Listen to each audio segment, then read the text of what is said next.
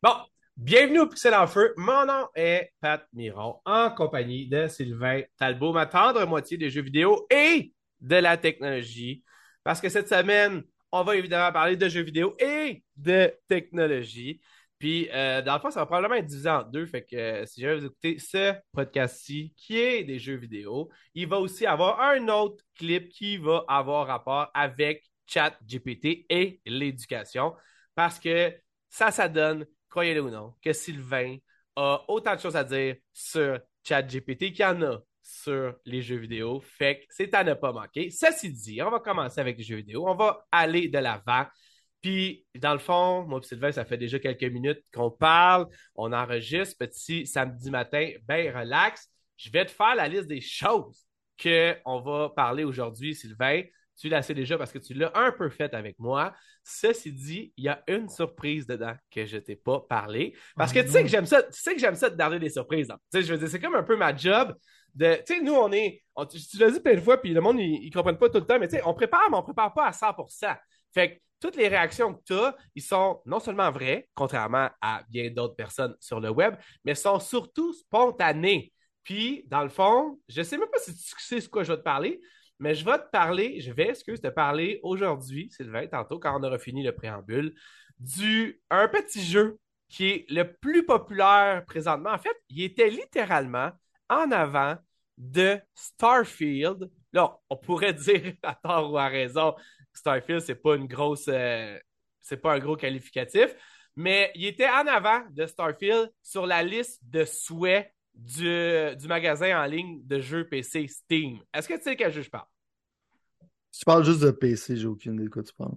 Je te parle du jeu. Le monde de PC sont bizarres, là. Je te parle du jeu. Oh, go, le jeu, il est encore plus bizarre. Je te parle du jeu Sons of the Forest. OK? Je vais te parler de ça dans deux secondes. Je vais aussi aujourd'hui te poser des questions sur Kirby parce que tu as finalement joué à Kirby Dreamland. C'est un jeu que, moi, est dans ma wishlist de ma Nintendo Switch on va parler de Yakuza parce que tu as finalement joué à Yakuza. Puis en plus, as, ça a l'air, ramené ton jeu Yakuza au magasin. On va, voir, on va savoir pourquoi. Wolong, le fameux jeu qui était sur Xbox Game Pass, mais aussi sur les autres consoles et PC est sorti. Finalement, on va parler du PlayStation 2 VR et pourquoi moi plutôt on a fait le choix de ne pas en avoir, même si on est des sommités dans les jeux vidéo. Ce qui est quand même un peu. Euh, en fait, tu sais, je t'ai dit que j'en aurais pas au moment. Je, dis que j'en ai pas. voyons, je veux dire, je te dis que j'en ai pas au moment où on se parle. Ça ne veut pas dire que j'en aurai jamais. On va en reparler. Et finalement, euh, on va évidemment parler du fait que, dans le fond, euh, c'est mars, c'est mars qui commence là, puis des choses qu'on s'attend à mars, euh, qu'on s'attend au mois de mars pour les jeux vidéo. Puis j'ai failli oublier, parce que j'ai oublié de te le dire aussi, on va littéralement aussi essayer de faire ce cours, mais de prédire le fameux événement qui s'en vient. Est-ce que tu sais de quel événement je parle, Sylvain? Euh, il y a un événement de Capcom le 9 mars? Non, c'est pas ça, c'est pas ça. Ah, je sais pas. Il y a des grosses rumeurs comme quoi il va y avoir un événement de Starfield. Ah, tu parles de rumeurs? ouais, non, il y avait des rumeurs là-dessus. Genre des rumeurs partout. Je regarde à gauche, une rumeur. Je regarde à droite, une rumeur. Je regarde en haut, une rumeur. Fait qu'on va comme essayer de prédire qu'est-ce qui va se passer là-dessus. Mais on va faire ça tantôt. On va commencer quand même par le commencement. On va parler des jeux qu'on a joués. Fait que dans le fond, avant de présenter le premier jeu, Son of the Forest, je vais juste te dire que Sylvain, si jamais tu voulais avoir une présence en ligne, qu'est-ce que tu penses que tu devrais faire pour avoir cette présence? Pour avoir une présence en ligne? Ouais. Non, sur un site internet, je parle pas dans YouTube, whatever. Tu devrais nommer notre sponsor, qui est à vitrine.ca. C'est là, dans le fond, où tu pourrais avoir ton site clé en main pour seulement 24 par mois plus taxes, puis tu aurais ta présence en ligne. Fait que là, tu aurais ton site, puis sur ton site, tu sais ce qui est cool? C'est que tu peux pas avoir peur de te faire brimer. Tu pourrais dire toutes les choses qui te passent par la tête, les écrire, les mettre ou vendre certaines choses aussi si jamais tu veux. Puis ça serait ta propre plateforme à toi, sylvaintalbot.com, s'il n'est pas déjà pris. Puis le monde pourrait y aller. Euh, saigner du nez. je sais pas si, sais pas si tu t'en allais là-dessus. Moi, le ah, FBI va savoir où aller. pour, leur information. Et tu vois, tu pourrais même, tu pourrais même leur faire un genre de, un genre de formulaire. Comme ça, ils pourraient remplir le formulaire puis prendre genre un genre de rendez-vous avec toi si jamais il y avait des questions par rapport à certains propos que tu ferais dans ton deuxième podcast des dieux geeks Ouais. avec Frank, Frank, euh, Frank, La jeunesse. la jeunesse. C'est ça. ok, c'est ça. On m'a dit Frank the Tank, mais je sais pas d'où c'est que cette euh, expression-là vient. Euh, Ouais, c'est une expression qui est courante, mais moi aussi, je sais pas d'où c'est que ça vient. Non, c'est ça. Fait que dans le fond, c'est ça. Si jamais vous voulez m'entendre sur les dieux geeks parlant d'Avengers Endgame, vous pouvez aller sur, j'imagine, n'importe quel magasin de podcast. Euh, ben, magasin de C'était podcast. l'apocalypse dans Endgame et dans le podcast. Donc, Hey. ça fitait. on, on a eu du fun. Au bout de la ligne, j'ai regardé ça avec, avec énormément de plaisir. Euh, Bon, mais c'est ça, ouais. Puis euh, aussi, aussi des destinations sur le futur du cloud. Mon ancien mois, tu vois, mon mois passé, il pensait que ça arriverait plus vite, mais je J'essaie de t'endoctriner, là. Hey, je suis encore persuadé que ça va arriver plus vite que qu'est-ce que les dieux geeks pensent le jeu avec le cloud, je parle. là. Mais bon, Ben, Oh, Kojima fait un jeu basé sur le cloud. mais non, mais c'est ça, c'est ça. Il suffit qu'il y en ait un qui fasse un hit, puis après ça, ça marche. Tu comprends? Ouais. Je suis sceptique, mais voir. Non, non, mais ouais, je, je comprends là, que. Non, non, y a- ton scepticisme, si c'est comme ça qu'on peut le dire, là, est totalement justifié. Mais en même temps, je te dirais que faut, faut que tu arrives quand même en ville, mon vieux. Parce que. Titanfall 1 était poweré par le cloud, man. Non, mais ça, c'était un peu. ça, le peu- deuxième ne l'était pas. Ça, c'était un peu de la bullshit. Pour être honnête avec toi, genre, C'était du marketing. c'était du marketing. Oh. Crackdown 3 qui, genre, finalement, ça s'est jamais passé euh, comme c'était supposé, on s'entend, là. On pensait, Euh, dude, on va se servir des ordinateurs de toutes les de toute la farm d'ordinateurs de Microsoft pour faire le jeu le plus intense qui existe. Ah, ben écoute, ça l'a failli. Ça l'a failli. C'est juste que. Ça juste, ils ont essayé une fois, ça, ils n'ont plus jamais réessayé. Ben, ça, c'est vrai, mais en même temps, de dire que Crackdown 3, c'est un flop, ça serait d'oublier que littéralement chaque jeu de Xbox depuis les cinq dernières années a, à sa façon été un flop. Fait que, Ouais, ben, techniquement, genre, est-ce que Crackdown 3 est un si gros flop que ça par pas avoir utilisé le il y cloud a différents niveaux de flop, puis Crackdown Je le 3 sais, est mais- dans un niveau de flop très très bas. là. Ah, je sais pas à quel point il est, il est- Oui, il est bas. Je sais pas à quel point il est plus bas, mettons, que Halo Infinite. Je suis sûr que si tu regardes Ah, le budget des bas, deux, là, genre les deux sont dans le trou pas mal, mettons. Tu Ça dépend c'est quoi ton métrique de flop, mais je comprends ce que tu veux dire. Mais en général, euh, Crackdown 3. dire? C'est quelque chose euh, qui fait pas son retour sur l'investissement, dans le fond, tu comprends, tu sais? tu parles, tu parles à peu près à n'importe quel être humain de Crackdown 3, il va faire quoi? Non, c'est ça, exact. Quoi? Exact. De quoi tu, de quoi tu parles? T'essaies-tu? Non, non, je suis d'accord avec toi. Sylvain, Sons of the Forest est un jeu qui est tombé sur mon radar il y a environ hmm, trois semaines.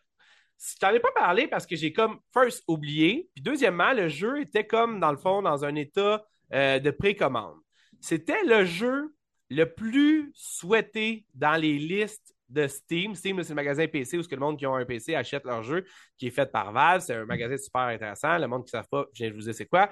Mais c'était surtout le jeu qui était en avant de Starfield, puis il a fait les manchettes un petit peu pour ça, parce que dans le fond, le monde était comme comment ce jeu-là peut être en avant de la méga giga fucking grosse production Starfield qui a coûté je sais pas combien de centaines de millions à faire, qui n'est pas encore sorti, été repoussé quatre fois. Non, non, non, non, non, non, non. Fait que dans le fond, il y a des médias américains qui se sont emparés de l'histoire, puis on dit crime, le jeu-là a dépassé ce jeu-là, Sons of the, of the Forest. Ben, Sons of the Forest, c'est la suite d'un jeu, tiens-toi bien, Sylvain, d'un jeu Son qui of the. Forest? Ouais, c'est la suite d'un jeu qui s'appelle The Forest. Ok, j'aurais pensé qu'il s'appelait juste, qu'il s'est rappelé juste Son of the Forest au lieu de Sons. Ben là, tu dis ça, on dirait que tu me mélanges, mais je sais pas, je suis pas assez. C'était un jeu que j'ai pas joué, en tout cas, je vais être honnête avec toi, le premier The. Forest, c'est pas grand monde que je joue en général. Puis honnêtement, genre, je, je te dirais que pour être honnête avec toi, tu me connais des fois, malheureusement, j'ai tendance à faire des achats un peu impulsifs. Non. Puis, puis ça, c'est comme littéralement, ça s'en va directement dans cette situation-là où est-ce que dans le fond, je j'avais pas le goût de jouer à Hogwarts Legacy. J'avais, pas que j'avais pas le goût en fait, mais j'avais le goût de. le jeu Hogwarts Legacy me satisfait encore énormément. Il est rendu moins intriguant pour moi, vu que je découvre beaucoup de choses et que j'ai passé beaucoup de temps dedans. J'avais besoin d'intrigue dans ma vie. Tu comprends? J'étais dans un point où j'avais besoin d'intrigue dans ma vie. Les foutues tempêtes de neige, même back à back, commencent à me, à me rendre dépressif. man. Je, je suis rendu au point où ça me prenait un up. Quelque chose que je. Tu sais, un genre de choses que j'attendais pas, puis que je connais pas, puis que je sais pas. Fait que ça, c'est arrivé sur la map. Là, je me suis intéressé à ça. Le jeu est sorti en Early Access. Dans le fond, pour ceux qui ne savent pas, Early Access, ça veut dire que dans le fond, il est sorti, puis qu'il va, euh, dans le fond, être disponible, mais dans une version démo slash bêta. Ça veut dire que tu peux l'essayer. Ça se peut qu'il manque un paquet d'affaires. Ça se peut que la moitié du jeu soit même pas encore dans le jeu. Mais au moins, tu peux quand même toi le jouer, puis tu peux après ça écrire aux développeurs, parce que je ne sais pas à quel point le monde le font. Moi, je ne le fais pas. Peut-être que je devrais le faire. Puis leur dire, hey, ça c'est de la merde, ben ça c'est vraiment cool, ben ça c'est vraiment long, ben ça c'est ça bug ici, ça n'arrête pas de planter. Fait que dans le fond, c'était un jeu d'horreur en plus. Tu vois, j'ai carrément jumpé là-dessus sans aucune. J'aime pas les jeux d'horreur, j'aime pas les survival horror, j'aime pas les survival tout court. Ça, c'est un autre jeu où il fallait que tu construises des affaires. Je me suis rendu compte de ça quand j'ai commencé à avoir, à devoir construire des affaires. Mais non, non, mais gars, maintenant, un gars, c'est pas, il arrive nowhere, puis tu sais, je sais. Ça fait penser à Valheim 2 en ce mais Non, mais non, mais Valheim, là, l'affaire qui arrive, Valheim, là, c'est j'avais sous-estimé à quel point j'aimais pas les Vikings. Tu comprends? Oh. Mais, non, mais le setting des Vikings, peut-être c'est pour ça qu'Assassin's Creed euh, Odyssey, non pas Odyssey, Assassin's Creed Vanilla a vraiment pas résonné avec moi, mis à part le fait que c'était une copie carbone des autres Assassin's Creed avant lui. Mais ça résonnait pas. Tandis que là, dans le fond, je vais te compter les trois premières secondes que j'ai littéralement streamé sur YouTube, dans le fond. Ça veut dire qu'on euh... de juste jouer pendant trois secondes? non, non, non, non, non, non. Je te garde le. Je te garde le. Mais non, mais dans le fond, le... je vais te garder le. Je te garde la surprise. Fait que la manière que ça marche, le jeu, dans le fond, c'est que tu es dans une situation où est-ce que c'est pas beaucoup écrit ou dit pour la simple et unique raison que j'imagine que c'est encore en bêta. Tu es dans un hélicoptère, ça commence dans un hélicoptère, tu t'en vas sur une île, tu regardes un laptop, tu es avec deux autres gars, tu regardes un laptop, puis il y a dans le fond trois personnages, une femme, un monsieur, puis une fille, une famille, je suppose, que tu dois aller sauver.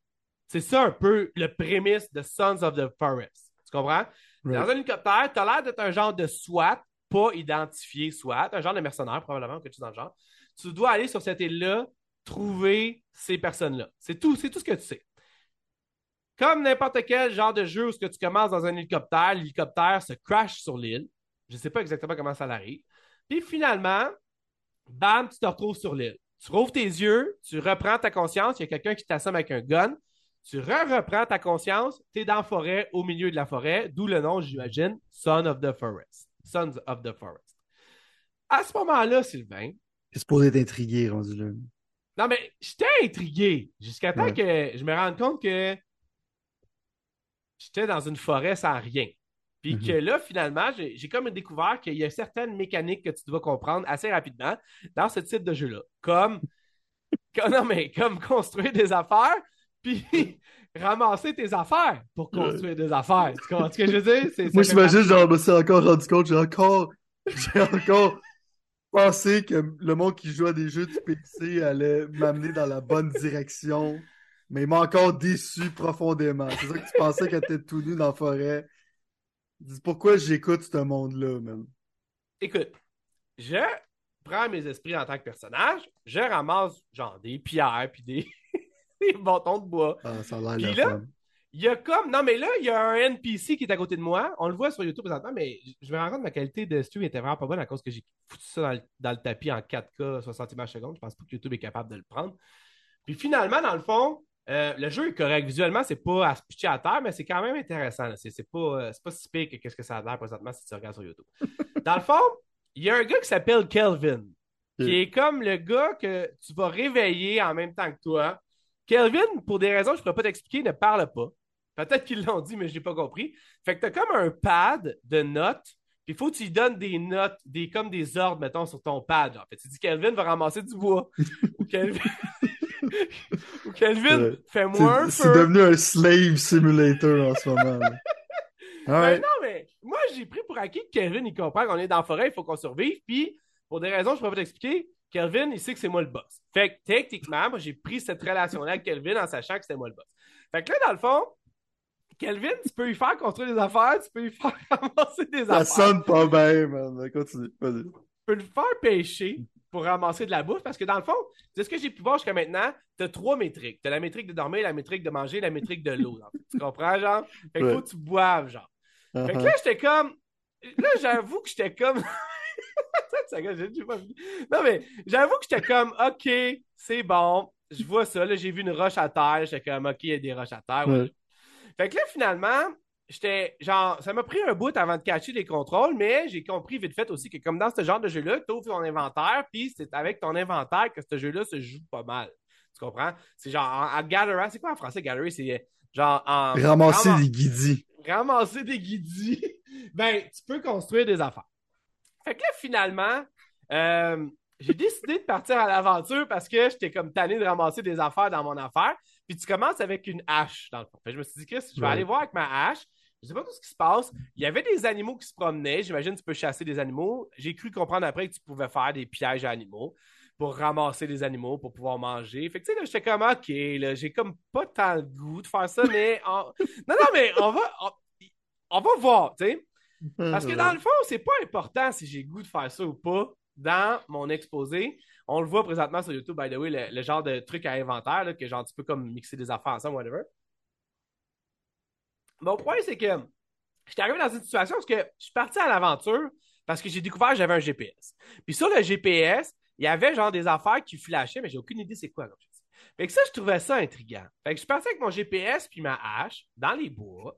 Puis, il s'est rien passé à part genre que j'étais arrivé sur un point GPS qui finalement, dans le fond, il n'y avait rien là.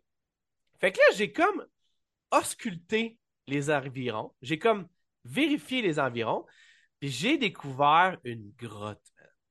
Puis là, dans le fond, je sais pas si tu le sais, Sylvain, pause de mon explication du jeu. T'as au bout du fil, devant toi virtuellement, un des plus grands fans de la série télévisée Lost dans, Oh les, années, my dans les années 2000, dans le fond. Je Oh suis non. genre. Je l'ai écouté, je pense. je- Genre, je pense que ça doit être quatre ou cinq fois la série au complet. Puis je prévois de l'écouter bientôt avec mes enfants. Je veux que mes enfants ils comprennent à quel point j'aime ces affaires. Mais là, ils sont un petit peu jeunes encore. Pauvre Puis- enfant. Puis techniquement, quand j'ai découvert la grotte, man, je me suis comme automatiquement senti slash mis en mode lost, genre. Puis j'ai commencé, gros, à genre être excité de voir que finalement, cette grotte-là a des mystères. Tu comprends? A des choses à découvrir, puis ça sera vraiment pas nécessairement, genre, sérieusement, là, ça a été un esti d'adon, man, que je tombe sur la grotte. Tu comprends ce que je veux dire? J'aurais pu passer à côté puis pas jamais la voir, là, mettons. là. Le jeu de pas rentré- diriger la- la- la ré- non, non, ben, peut-être que j'ai été dirigé par le jeu sans m'en rendre compte, en, ga- en galopant dans les bois avec ma hache mon GPS qui m'amenait Puis part, mettons. Puis Kelvin. Mais l'affaire qui arrive, c'est que dans le fond, je suis rentré dans la grotte, puis dans la grotte, il y avait des. Il y avait genre comme un paquet de fils à terre qui amenait. Genre une affaire vraiment moderne, genre pas science-fiction, mais vraiment moderne, qui amenait une genre de salle d'ordinateur où il y avait un campement de quelqu'un qui était pas là, ou avec un imprimante 3D, tu pouvais imprimer des affaires. Puis là, j'ai comme fait Ah, je suis bien excité, man, de toute cette situation-là. Fait que là, finalement, man, le jeu a planté. Sérieusement, le jeu a planté. Early access, man. Je le sais, je le sais, je le sais, c'est ça qui arrive. Le jeu a planté. Fait que là, j'étais en crise un peu. Fait que là, j'ai, rebooté le jeu. Là, j'ai refait imprimer des affaires. Le jeu a replanté. Fait que là, dans le fond, j'ai diminué les graphiques au minimum, dans le fond, puis j'ai quand même un bon setup chez nous quand même, mais j'ai diminué ça au, au minimum. Là, j'ai voulu rejouer après, fait que j'ai rejoué une troisième fois. Le jeu n'a pas planté cette fois-là. Là, j'ai découvert que tu avais un manuel. Avec le manuel, tu peux construire des tentes, tu peux construire des abris, tu peux construire des cages dans les arbres. Là, j'ai dit, Chris, que c'est pas pour moi ça, mais tu peux demander à Kelvin qu'il le fasse à ta place pendant que toi, tu t'en vas arborer les bois. J'ai découvert une femme en bobette puis en genre de top, en genre de top de nuit, qui avait littéralement trois jambes puis trois bras. Fait que ça l'a littéralement piqué- ma curiosité. J'ai découvert du monde qui avait l'air de vouloir manger cette femme-là, puis cette femme-là qui me disait qui voulait pas se faire manger. Fait que j'ai tué ces cannibales-là dans le jeu, évidemment, dans ce, dans le jeu-là. Puis j'ai réussi à faire un, deux campements présentement, dont un que je suis plus fier que l'autre parce que l'autre, c'était mon premier ever campement de jeu de campement de l'histoire.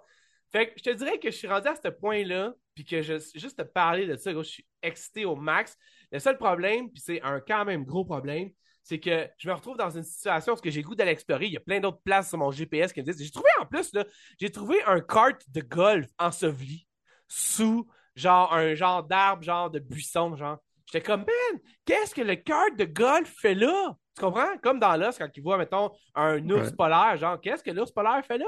Fait que, probablement que s'ils sont comme là, s'ils ont juste crissé ça là, puis ils n'ont pas de réponse encore pour qu'est-ce qui va se passer. C'est du mystery box, man, qu'on Je appelle. le sais, mais qu'est-ce que tu veux que je te dise? Ça marche, le mystery box sur Pat, Fait, man. que- fait que là, dans le fond, finalement, genre, j'ai découvert que, genre, il y a. Parce que je suis vraiment excité. J'ai vraiment le goût de continuer à jouer. Le seul problème que je pose présentement, c'est le early access. Le early access, pour moi, c'est un gros problème parce que, dans le fond, j'aime ça jouer à une version finie. J'ai pas le goût de jouer à quelque chose que dans trois mois, ils vont dire Ah, finalement, t'avais un hélicoptère que tu pouvais pogner qui était pas encore dans le jeu quand toi, tu t'es clenché 40 heures du jeu. Ça, c'est moins mon style. Fait que je suis un peu ambigu. Je sais pas si je vais continuer à jouer, mais une chose est sûre, je suis quand même excité, puis je comprends pourquoi le monde sont excités. Vanheim, c'était une situation où j'étais dans un monde qui me ré- qui- J'aimais pas ça être dedans. Ce jeu-là, man, honnêtement, il a pogné, là, il a pogné mon cœur, puis on va sûrement en parler dans les prochaines semaines. Est-ce que déjà optimiste de penser qu'un jeu Early Access en tant que tel va être dans trois mois, parce qu'il y a des jeux sur PC qui sont Early Access pendant des années. Je- Euh, techniquement, je pense que. Tu sais, comme je pense, je sais pas si Daisy est encore en bêta, là, mais j'ai l'impression que- j'ai l'impression qu'il l'a encore. Non, mais t'as raison. Mais- Mais l'affaire, c'est que c'est drôle, parce que les PC gamers, ils aiment toutes sortes d'affaires étranges de survival, puis bâtir des guidis. Ils ont comme. Ils se sont achetés un ordi pour avoir les plus beaux graphiques possibles. Puis souvent, genre, ils jouent à des jeux que visuellement, c'est un désastre. Non, je suis entièrement d'accord. Ça Fait que fait- là-dessus, ça, ça me fait rire, mais je pense que ça fait du sens parce que le monde de PC, il aime ça, optimiser des settings, il aime ça, faire du gossage, right? Fait que pour moi, c'est comme drôle. Fait que je- ce jeu-là, pour moi, genre, c'est sans intérêt, c'est que je suis pas un PC gamer. Mais l'affaire qui me fait rire, c'est que pourquoi je riais, c'est que c'est dans ma tête, ça me fait penser à, mettons, si comme Christophe Colomb débarque puis arrive ici, puis dit, ben, je comprenais pas ce qu'il me disait, fait que dans le fond, j'ai, je me suis dit que c'est moi le boss. Je commençais à dire au monde quoi faire. comme, un, comme un bon conquérant. Euh, mais qu'est-ce que j'en retiens de ton histoire aussi, c'est que je pense que comme le mystère, qu'est-ce que t'aimes, c'est que peut-être quand tu vas savoir c'est quoi le jeu, exactement comment il fonctionne, vas perdre l'intérêt parce que le mystère va être perdu. Mais je pense que le fait que tu es comme l'idée vers euh, de quoi que tu sais pas trop c'est quoi, tu sais pas trop qu'est-ce qui se passe, tu une fille qui avait comme trois jambes ou trois bras, quelque chose de même. Puis t'es comme intrigué. C'est que ça prie justement sur ton euh, sur, sur ton désir, dans le fond, de- d'en savoir plus. Puis c'est une bonne chose parce que je pense que la majorité des jeux vidéo ont pas, en tout cas pour moi, ils ont pas cet aspect-là, genre. Non, c'est ça. on Elden a Ring, perdu, ouais. Ouais, Elden Ring a cet aspect-là, sûr que ça a vendu 20 millions de copies. Il y a encore des jeux en général qui disent qu'il y a de l'exploration, ben, t'es pas. euh, tu sais, comme. Tu souvent, t'es guidé. Ça, je te disais, genre, est-ce que tu sentais que t'étais guidé, Ouais. whatever. Tu sais, comme, mettons, il y a de la peinture jaune là-bas, puis tu penses que c'est toi qui l'as découvert, mais Ouais. le jeu, clairement, genre, il a fait un eye trick pour que Ouais. tu t'en dans cette direction-là. Fait que souvent, les jeux qui ont de l'exploration, puis ça a souvent été ma critique, il n'y en a pas vraiment. Fait que euh, là-dessus, j'y donne. Dans le jeu, il y a de l'air d'avoir ça. Mais comme je te dis, moi, des crafting games, puis du la construction de guidis, là, ça. Ouais, je moi, je le sais d'avance que c'est pas pour moi. Mais moi, j'aime ça que tu te littéralement, genre, rentres la tête dans le mur continuellement pour les auditeurs. Ah, gros, les pixels n'ont pas. euh, Mais non, mais en même temps, je te dirais, tu sais, c'est comme un peu genre. euh, Il n'y a pas de fumée sans feu. Puis on est là encore là, tu sais, je veux dire, moi, ça me dérange pas de comprendre quelque chose que je connais pas. Puis dans ce cas-là, c'était ça. Puis euh, c'est ça. Honnêtement, euh, je te dirais que je vais, je vais quand même t'en parler. J'ai pas l'impression, tu sais, plus que tu dis ça, puis c'est vrai, en fond, j'ai pas l'impression que ce jeu-là va être prêt d'ici peu. Je pense plus que c'est. trois mois, t'es optimiste.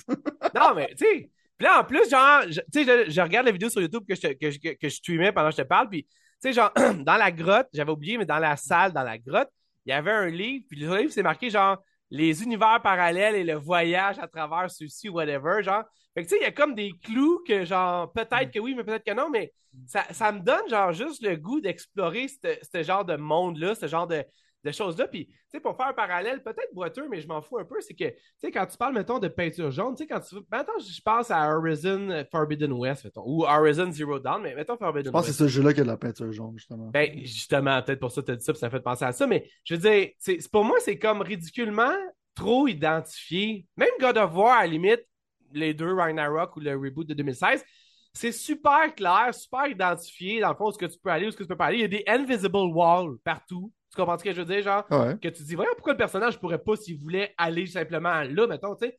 Fait que- Puis en plus, pour finir, j'ai euh, j'ai aidé pas mal mes enfants à comprendre euh, Zelda Breath of the Wild ces dernières semaines, dans le Mhm. fond. Fait que probablement que ça m'a comme ravivé ma flamme de jeu de découverte parce que quand même Breath of the Wild, man, c'est il te fout là, man, puis tu t'arranges avec ça, puis tu essaies de découvrir comment tu peux de Ouais, c'est la grosse force, c'est que le monde il est intéressant. Quand tu Exact. trouves une caverne, t'es es intrigué. Exact. Puis tu peux finalement trouver la voie à maner ou trouver genre quelque chose qui te permet de complètement voir le jeu d'une différente façon. Fait que Ouais. c'est un peu ça, un peu, on dirait que, que je t'en manque présentement. Les jeux qui sont capables de faire ça sont extrêmement rares. Il y en a, mais sont, Exact. sont très rares. Exact. Non, exact, exact. Fait que dans le fond, c'était ça. Je vais, je, je vais, je vais t'en reparler. Il n'est pas encore officiellement euh, conçu pour le Steam Deck. Donc, euh, ça rajoute pas une couche supplémentaire à ma pression sociale de m'acheter un Steam Deck, même si, je dois l'avouer, j'y pense assez souvent. Imagine Mais- jouer Sons of the Forest la nuit devant un feu Ah. de camp. Je m'en vais en plus en camping cet été. Je suis en train de Ouais. réserver ça. Si ça continue même, je pense que je vais réserver littéralement chaque fin de semaine, man, parce que les bancs de neige sont littéralement plus hauts que mes fenêtres. Je vois plus dehors, man. Mais bon, c'est un autre sujet. un snowbird, man. Ah, le gros, man. En tout cas, on va, ça, sera un autre débat. Mais euh, c'est ça. Fait que techniquement, je vais, je ça, puis euh, on va passer à un autre sujet. Ah, tu vois, à c'est ça qui arrive. Tu vois, j'ai regardé, en- juste en changeant mon affaire, il y avait comme, à Mané, je passais à côté d'une tortue, puis la tortue, elle avait genre trois pattes dans le vide, puis une sur une roche. Puis là, tu sais, tu te disais, ah, tu sais, j'aurais pensé à toi, puis Frank, là, ça aurait probablement brisé votre magie, ça. Vous autres, les gars qui peuvent pas accepter que dans la vie, il y a des choses qui se passent qui sont pas explicables. là. Mais, Ben, euh, en voulant dire, ça, c'est un bug, littéralement, on s'entend, mais. Clairement un bug, mais c'est juste comme. euh, Tu sais, c'est un peu. Je pense en vieillissant, c'est un peu la même chose. Je ne vais pas trop philosophe en général, mais je veux dire, c'est que tu perds. Comme pour moi, dans le fond, les jeux vidéo dans le temps, c'était un mystère. Tu sais, mettons, tu joues à Myst whatever. C'est comme un bon exemple. De, dans le temps, c'était comme Ah, c'est quoi ça? Tu sais, Puis il n'y a pas l'Internet, fait que le monde se posait des questions. Puis il y a comme un aspect de mystère qui est perdu. Ouais. Euh, quand tu comprends comment les engins graphiques fonctionnent, comment le game design fonctionne, c'est difficile de, de voir de la magie là-dedans parce que tu sais pas mal qu'est-ce qu'ils font. Ouais. J'envie, le monde en général qui sont. euh, C'est le fun d'être un peu naïf quand tu arrives dans ces affaires-là. Parce que dans le fond, C'est clair. Ah, je suis comme OK, ça c'est, du- ça, c'est des assets d'Unreal 5, ça c'est OK, OK. C'est dans le Ouais. fond, les- tu, tu comprends les limitations, ça c'est un Oh. skybox, blablabla, t'es comme. C'est, c'est difficile de te sortir de. Tu, tu perds un peu la magie, un peu comme ton innocence d'enfant que t'avais, que t'as le goût d'explorer, puis t'es. Ton ignorance t'aide, dans le fond, à apprécier les choses. C'est clair. C'est tellement bien dit. On va finir là-dessus pour euh, The Sons of the Forest. Garder le mystère. Comme si c'était pas assez, Nintendo a décidé de ressortir, de relancer, non, c'est pas les bons termes, de publier, peut-être c'est publier le bon terme, un nouveau jeu Kirby. Et euh, c'est euh, c'est en fait pas le bon vidéo qu'on regarde présentement sur YouTube parce que là j'ai Kirby Dream Buffet, mais c'est Kirby Dreamland, c'est ça, right? Return to Dreamland, je pense. Dans le fond, là, je dis ça parce que honnêtement, j'ai vraiment l'impression que, genre, pour avoir un Mario, Mario Odyssey, là, on s'entend, ça fait combien de temps? Ça fait genre peut-être 6 ans, 7 ans, 5 ans? 6 ans? Non, la Switch, ça fait 6 ans. Odyssey doit faire 5 ans. Je veux dire, pour un Mario, t'as genre eu Kirby Star Alliance, qui était techniquement un des Star jeux... Allies avec des amis. Allies, excuse-moi. Ouais, qui était très. J'ai joué au démo énormément. J'ai jamais, dé- j'ai jamais voulu décocher ce jeu. J'aurais voulu juste décocher pour mes enfants. J'aurais voulu l'acheter pour mes enfants. Le problème, c'est qu'à 80$, je trouvais que c'était cher. Puis le jeu n'est jamais descendu. Peux-tu croire ça? Oui, je peux facilement Je croire. sais, je sais, c'était une question rhétorique. Ouais, mais- je sais. Euh, après ça, il y a eu Kirby, le 3D, que, euh, on a dit qu'il était un Game of the Year l'an passé, qui était Kirby, rappelle-moi le nom, que j'ai Forgotten. Lands. Forgotten Land, que j'ai acheté à mes enfants. Incidemment, tu vois, la plus jeune, elle trippe pas. Euh, mais les deux plus vieilles, eux autres, ils aiment ça, la facilité puis tout ça, mais la jeune, elle a encore de la difficulté, celle qui a 5 ans. Euh, c'est quand même bizarre un peu parce que c'est quand même relativement straightforward. J'ai joué un peu. Moi, personnellement, je, je trouvais ça correct, mais je, je sais pas à quel point je suis d'accord. Ben, je veux dire, je veux dire, j'ai pas vu ce que toi t'as vu dedans. Peut-être que j'ai pas assez joué encore. J'ai pas trouvé que c'était si révolutionnaire que ça. Le monde a capoté dessus. Tout avait, je pense, énormément de dispositifs. Moi, à date, je suis comme, ah, c'est un genre de. Si tu vois ça comme quelque chose de révolutionnaire en tant que tel, genre, c'est c'est là peut-être ton erreur. là. C'est pas révolutionnaire, c'est plus révolutionnaire pour le personnage. Ben, tout compte fait, c'était très positif. Overall, les critiques ont été très en faveur de ce jeu-là. Euh, fait que là, après ça, il y a eu une autre annonce qui était. En fait, je ne vais pas mélanger les annonces. Il y a eu soit Kirby's Dream, Return to Dreamland ou Kirby's euh, Dream Buffet. Dream Buffet a l'air d'être un genre de free-to-play, c'est ça, genre, sur la Oh, ouais, c'est quelque chose d'insignifiant que le monde va oublier en deux secondes. Flat. Je. Attends, attends, ah, ah, je l'ai déjà oublié. Mais finalement, il y a eu un remake ou remaster, tu vas me le dire, parce que toi, tu as joué, de Kirby Return to Dreamland. Honnêtement, j'ai- Visuellement, il m'interpelle énormément. Side-scrolling, side-scrolling, pour moi, c'est intéressant. Je vois totalement comment mes filles pourraient jouer à ça. J'ai déjà fait un commitment à Forgotten Land. Je ne commencerai pas à demander à mes filles de jouer à deux jeux simultanément de Kirby, quand dans le fond, en plus, ils sont en train de jouer à Breath of the Wild, puis il y a plein d'autres jeux aussi super intéressants sur la Switch et en dehors de la Switch aussi. Euh, c'est quoi ton premier vibe par rapport à Kirby Return Dreamland Deluxe? Euh, je commençais par le positif en général. Euh, c'est que visuellement, c'est super beau en tant que tel. Euh, c'est- pas révolutionnaire. Mais c'est l'attention aux détails. Toutes les petites animations sont vraiment cute. Ouais. Euh, Kirby, comment il bouge, c'est le fun. Tu comme. C'est difficile de pas avoir. Tu sais, mettons, tu parles de. T'as des bancs de neige à l'extérieur de chez vous, puis t'es tanné de voir ça, puis ça, ça te rend morose, puis tout ça. Impossible que tu sois morose en jouant à Kirby. Tu pourrais être assis dans un banc de neige en train de te geler, mais t'as ta Switch dans les mains, puis tu joues à Kirby, puis tu le vois aller dans l'eau, puis il y a un petit flotteur autour de lui, puis il nage avec son petit flotteur. C'est c'est tellement cute que tu peux pas t'empêcher de sourire. C'est comme l'attention aux détails, right? Quand il est au-dessus de l'eau, il y a comme un petit flotteur, puis il se promène, puis c'est super cute. Puis quand il descend dans l'eau, il perd son flotteur, puis il y a comme un masque de scuba gear qui apparaît d'en face out of nowhere. Puis genre, juste comment il bouge, genre tout ça, c'est c'est tellement, c'est tellement charmant, c'est tellement cute euh, que c'est le fun, Fun, right? jusqu'à dire que c'est le jeu le plus cute que tu as joué sur la Switch, maintenant? Ah, je suis de loin, je pense que oui. Tu je pense que c'est- plus cute que Kirby Forgotten Land, parce que qu'est-ce qui est bizarre de Kirby Forgotten Land, c'est que c'est comme post-apocalyptique. Ouais. En même temps, c'est un peu freaky quand tu vois Kirby avaler une voiture. Ou, euh, Il y a quand même un peu d'horreur là-dedans, là, selon moi. là, parce que Kirby, Ouais. comme j'ai déjà dit, c'est un psychopathe qui sourit avec ses amis, mais qui mange du monde vivant. Fait que Forgotten Land, c'est un petit peu plus dark. mais celui-là, il est vraiment comme. euh, Tu sais, c'est comme. Il y a comme un spaceship qui arrive, puis il y a comme un alien qui a son spaceship, il pète. Puis là, Kirby puis ses amis se promenaient, puis là, ils se voient ça. Puis il dit, ah, c'est quoi qui arrive? Puis là, le petit alien, il est triste parce que dans le fond, son spaceship, il est pété. Puis il est comme, ah, veux-tu aller ramasser des affaires pour euh, réparer mon spaceship? Puis Kirby, il est prêt à faire un génocide d'où c'est qu'il habite, genre juste pour aider le alien qu'il a rencontré. Puis il a parlé pendant deux secondes, il est prêt à faire des atrocités pires que le Rwanda, man. Comment je veux dire? Fait que, y a un affaire là-dessus que je trouve drôle au propos de Kirby, c'est que c'est psychotique, mais euh, c'est cute. Fait que, si vous faites des choses psychotiques, faites-les de manière qui est cute, ça passe plus. Comment je veux dire? Ouais, ouais, je comprends. Euh, c'est le tip of the day pour le monde qui écoute le podcast. Mais le problème que je suis tombé là-dedans, c'est que les mécaniques, il y a tellement d'habilités là-dedans. Tu préfères. Dirais-tu que c'est pas seulement rose? Comme jeu? Non, c'est ça, c'est pas, c'est pas juste rose. On est rendu fort. Faut charger le monde pour des, pour des, des, des choses. Hein. Vas-y, continue. Mais l'affaire, c'est que tu regardes qu'il y a beaucoup de mécaniques quand même. Genre, mettons, quand tu pognes un power. Je regarde de- le trailer, gros, de 6 minutes. Là, il y en a l'air d'avoir un milliard de mécaniques. Mais vas-y. Right. Fait que chaque personnage, genre, il y a comme deux, trois. Tu sais, chaque habilité est comme genre deux, trois affaires que tu peux faire. Ça, mettons, Ouais. euh, si tu prends le mage, tu peux sauter, puis euh, tu peux courir, sauter, puis il va pitcher genre des lasers, des, des, dans le fond, des, des la magie, tu peux tenir le piton, puis tout ça.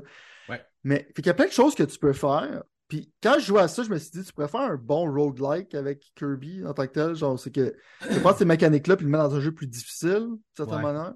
Ouais. Parce que les mécaniques sont intéressantes, mais toutes les fois, puis c'est ça que la critique que le monde donne aux jeux de Kirby, puis ils ont raison, c'est tout ça trop facile. Fait que t'as pas d'incentive de te servir de ça. Tu peux Est-ce littéralement. que c'est genre- encore le cas, là, by the way? Oh, c'est un jeu de Ouais. vieux de 10 ans, fait que dans le fond, c'est comme la formule n'a pas changé. Euh, c'est extrêmement facile. Fait que moi, je jouais à ça, puis j'étais comme. Pour moi, c'est brain dead.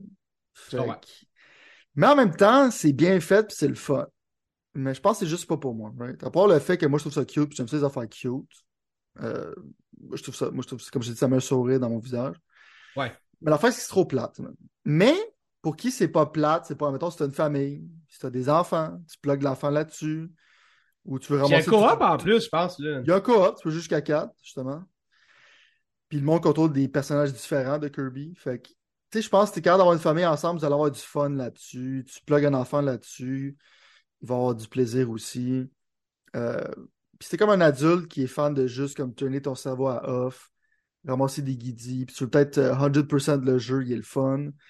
Il y a comme un carnaval qui ont acheté dans le jeu, c'est un peu le but du remaster, c'est qu'il y a des mini-games que tu peux jouer qui sont vraiment sympathiques. Euh, puis il y a un mode à la fin du jeu, c'est que tu contrôles l'extraterrestre pour euh, retrouver tes habilités. Fait qu'ils ont rajouté un peu, euh, un peu de stock dans le jeu. Mais sinon, c'est un remaster qui est quand même faithful à l'original, qui était sur la Wii. Fait que c'est un des problèmes des jeux de Kirby, c'est qu'ils sont le fun, mais ils sont trop faciles. C'est un peu un une relique de son temps, je te dirais, parce que maintenant Kirby est en train d'évoluer en quelque chose de plus intéressant. Ouais. Forgotten Land, pour moi, c'est un gros, euh, c'est un gros upgrade de ce que Kirby était avant. C'est clair. Parce que d'habitude, je dis à tous les jeux Kirby, j'aurais dit à plein prix, c'est trop cher. Puis en même temps, ça va jamais baisser de prix. Fait que t'es quand t'es kind of fucked. C'est ça, c'est ça. Parce que Forgotten Land, j'ai pas de misère à suggérer à plein prix. Fait que pour moi, c'est déjà c'est une révolution pour les jeux de Kirby.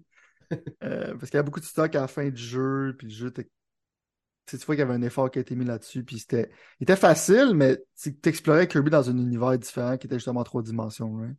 Fait que comme je dis, c'est pas révolutionnaire pour les platformers, mais c'était révolutionnaire pour Kirby. Fait que tous les fans de ce personnage Ah, ben, tu parles de Forgotten Land, là, c'est ça. Exact. Oui, oui, non, non, mais je sais, puis même, je sais, c'est c'est ça, c'est c'est totalement la sauce que je m'attendais pas d'un jeu de Kirby. Que là, quand je regarde les vidéos de Return Dreamland, c'est exactement ça que je me, je me rappelle de Fait que c'est pas un mauvais jeu, c'est un très bon jeu. C'est peut-être un des meilleurs side-scrollers de Kirby qu'ils ont fait. Ouais. Fait que la- en sachant ça, vous savez à peu près où vous enlignez si vous voulez l'acheter ou pas. Euh, parce que c'est pas un mauvais jeu, ça c'est sûr. C'est- Il y a beaucoup d'amour qui a été mis là-dessus, c'est bien fait. Le studio qui font les jeux de Kirby, tu vois, qui, euh, qui l'aime, ce personnage-là. Ouais. Fait que euh, si vous voulez mettre un peu de soleil dans votre journée, ben, ce jeu-là, il va aider. Ah. Si vous avez besoin de plus de Oh. soleil, puis l'économie vous a pas trop démoli, vous avez plus d'argent dans votre portefeuille et moins de vitamine D, je dis achetez-les. Mais si c'est un peu plus serré, genre peut-être vous achetez quelque chose d'autre. Moi, tu vois, je pense que honnêtement, j'ai vraiment pas le goût de dépenser 80$ ces jours-ci, OK? Mhm. J'ai l'impression que j'ai, moi et mes enfants, beaucoup plus de choses à jouer qu'on a de temps pour les jouer, mettons. En général, c'est pas un problème. Mais l'affaire qui arrive, par exemple, c'est que j'ai comme l'impression que ce jeu-là, il plairait beaucoup à. Il plairait, ça se dit Il plairait beaucoup à ma plus jeune. Puis j'ai vraiment, je pense, l'intention de l'acquérir bientôt. C'est ça, juste pour lui donner un vibe plus facile. En même temps, puis c'est ça qui arrive un peu. Puis je veux dire, ça fait chier parce qu'au bout de la ligne, Nintendo, c'est eux qui, qui, qui bénéficient de ça. Mais en même temps, je veux dire, il y a quelqu'un qui doit bénéficier de quelque chose à quelque part. C'est cause qu'ils ont le, ils ont le marché, puis il n'y a pas tant de jeux que ça comme ça. Parce que tu regardes des jeux qui sont faits plus pour des jeunes, Non, c'est euh, sur d'autres consoles, ou même sur Nintendo, c'est souvent des jeux merdiques. Ouais, ouais, non, non. c'est Comme clair. le. Je préfère donner. argent- Ça dépend comment tu le vois. Je préfère donner cet argent-là à Kirby qu'à Pat Patrouille. Ouais, que- bon point, bon point. Bon, excellent point. Moi, ce que je m'en allais dire, c'est que.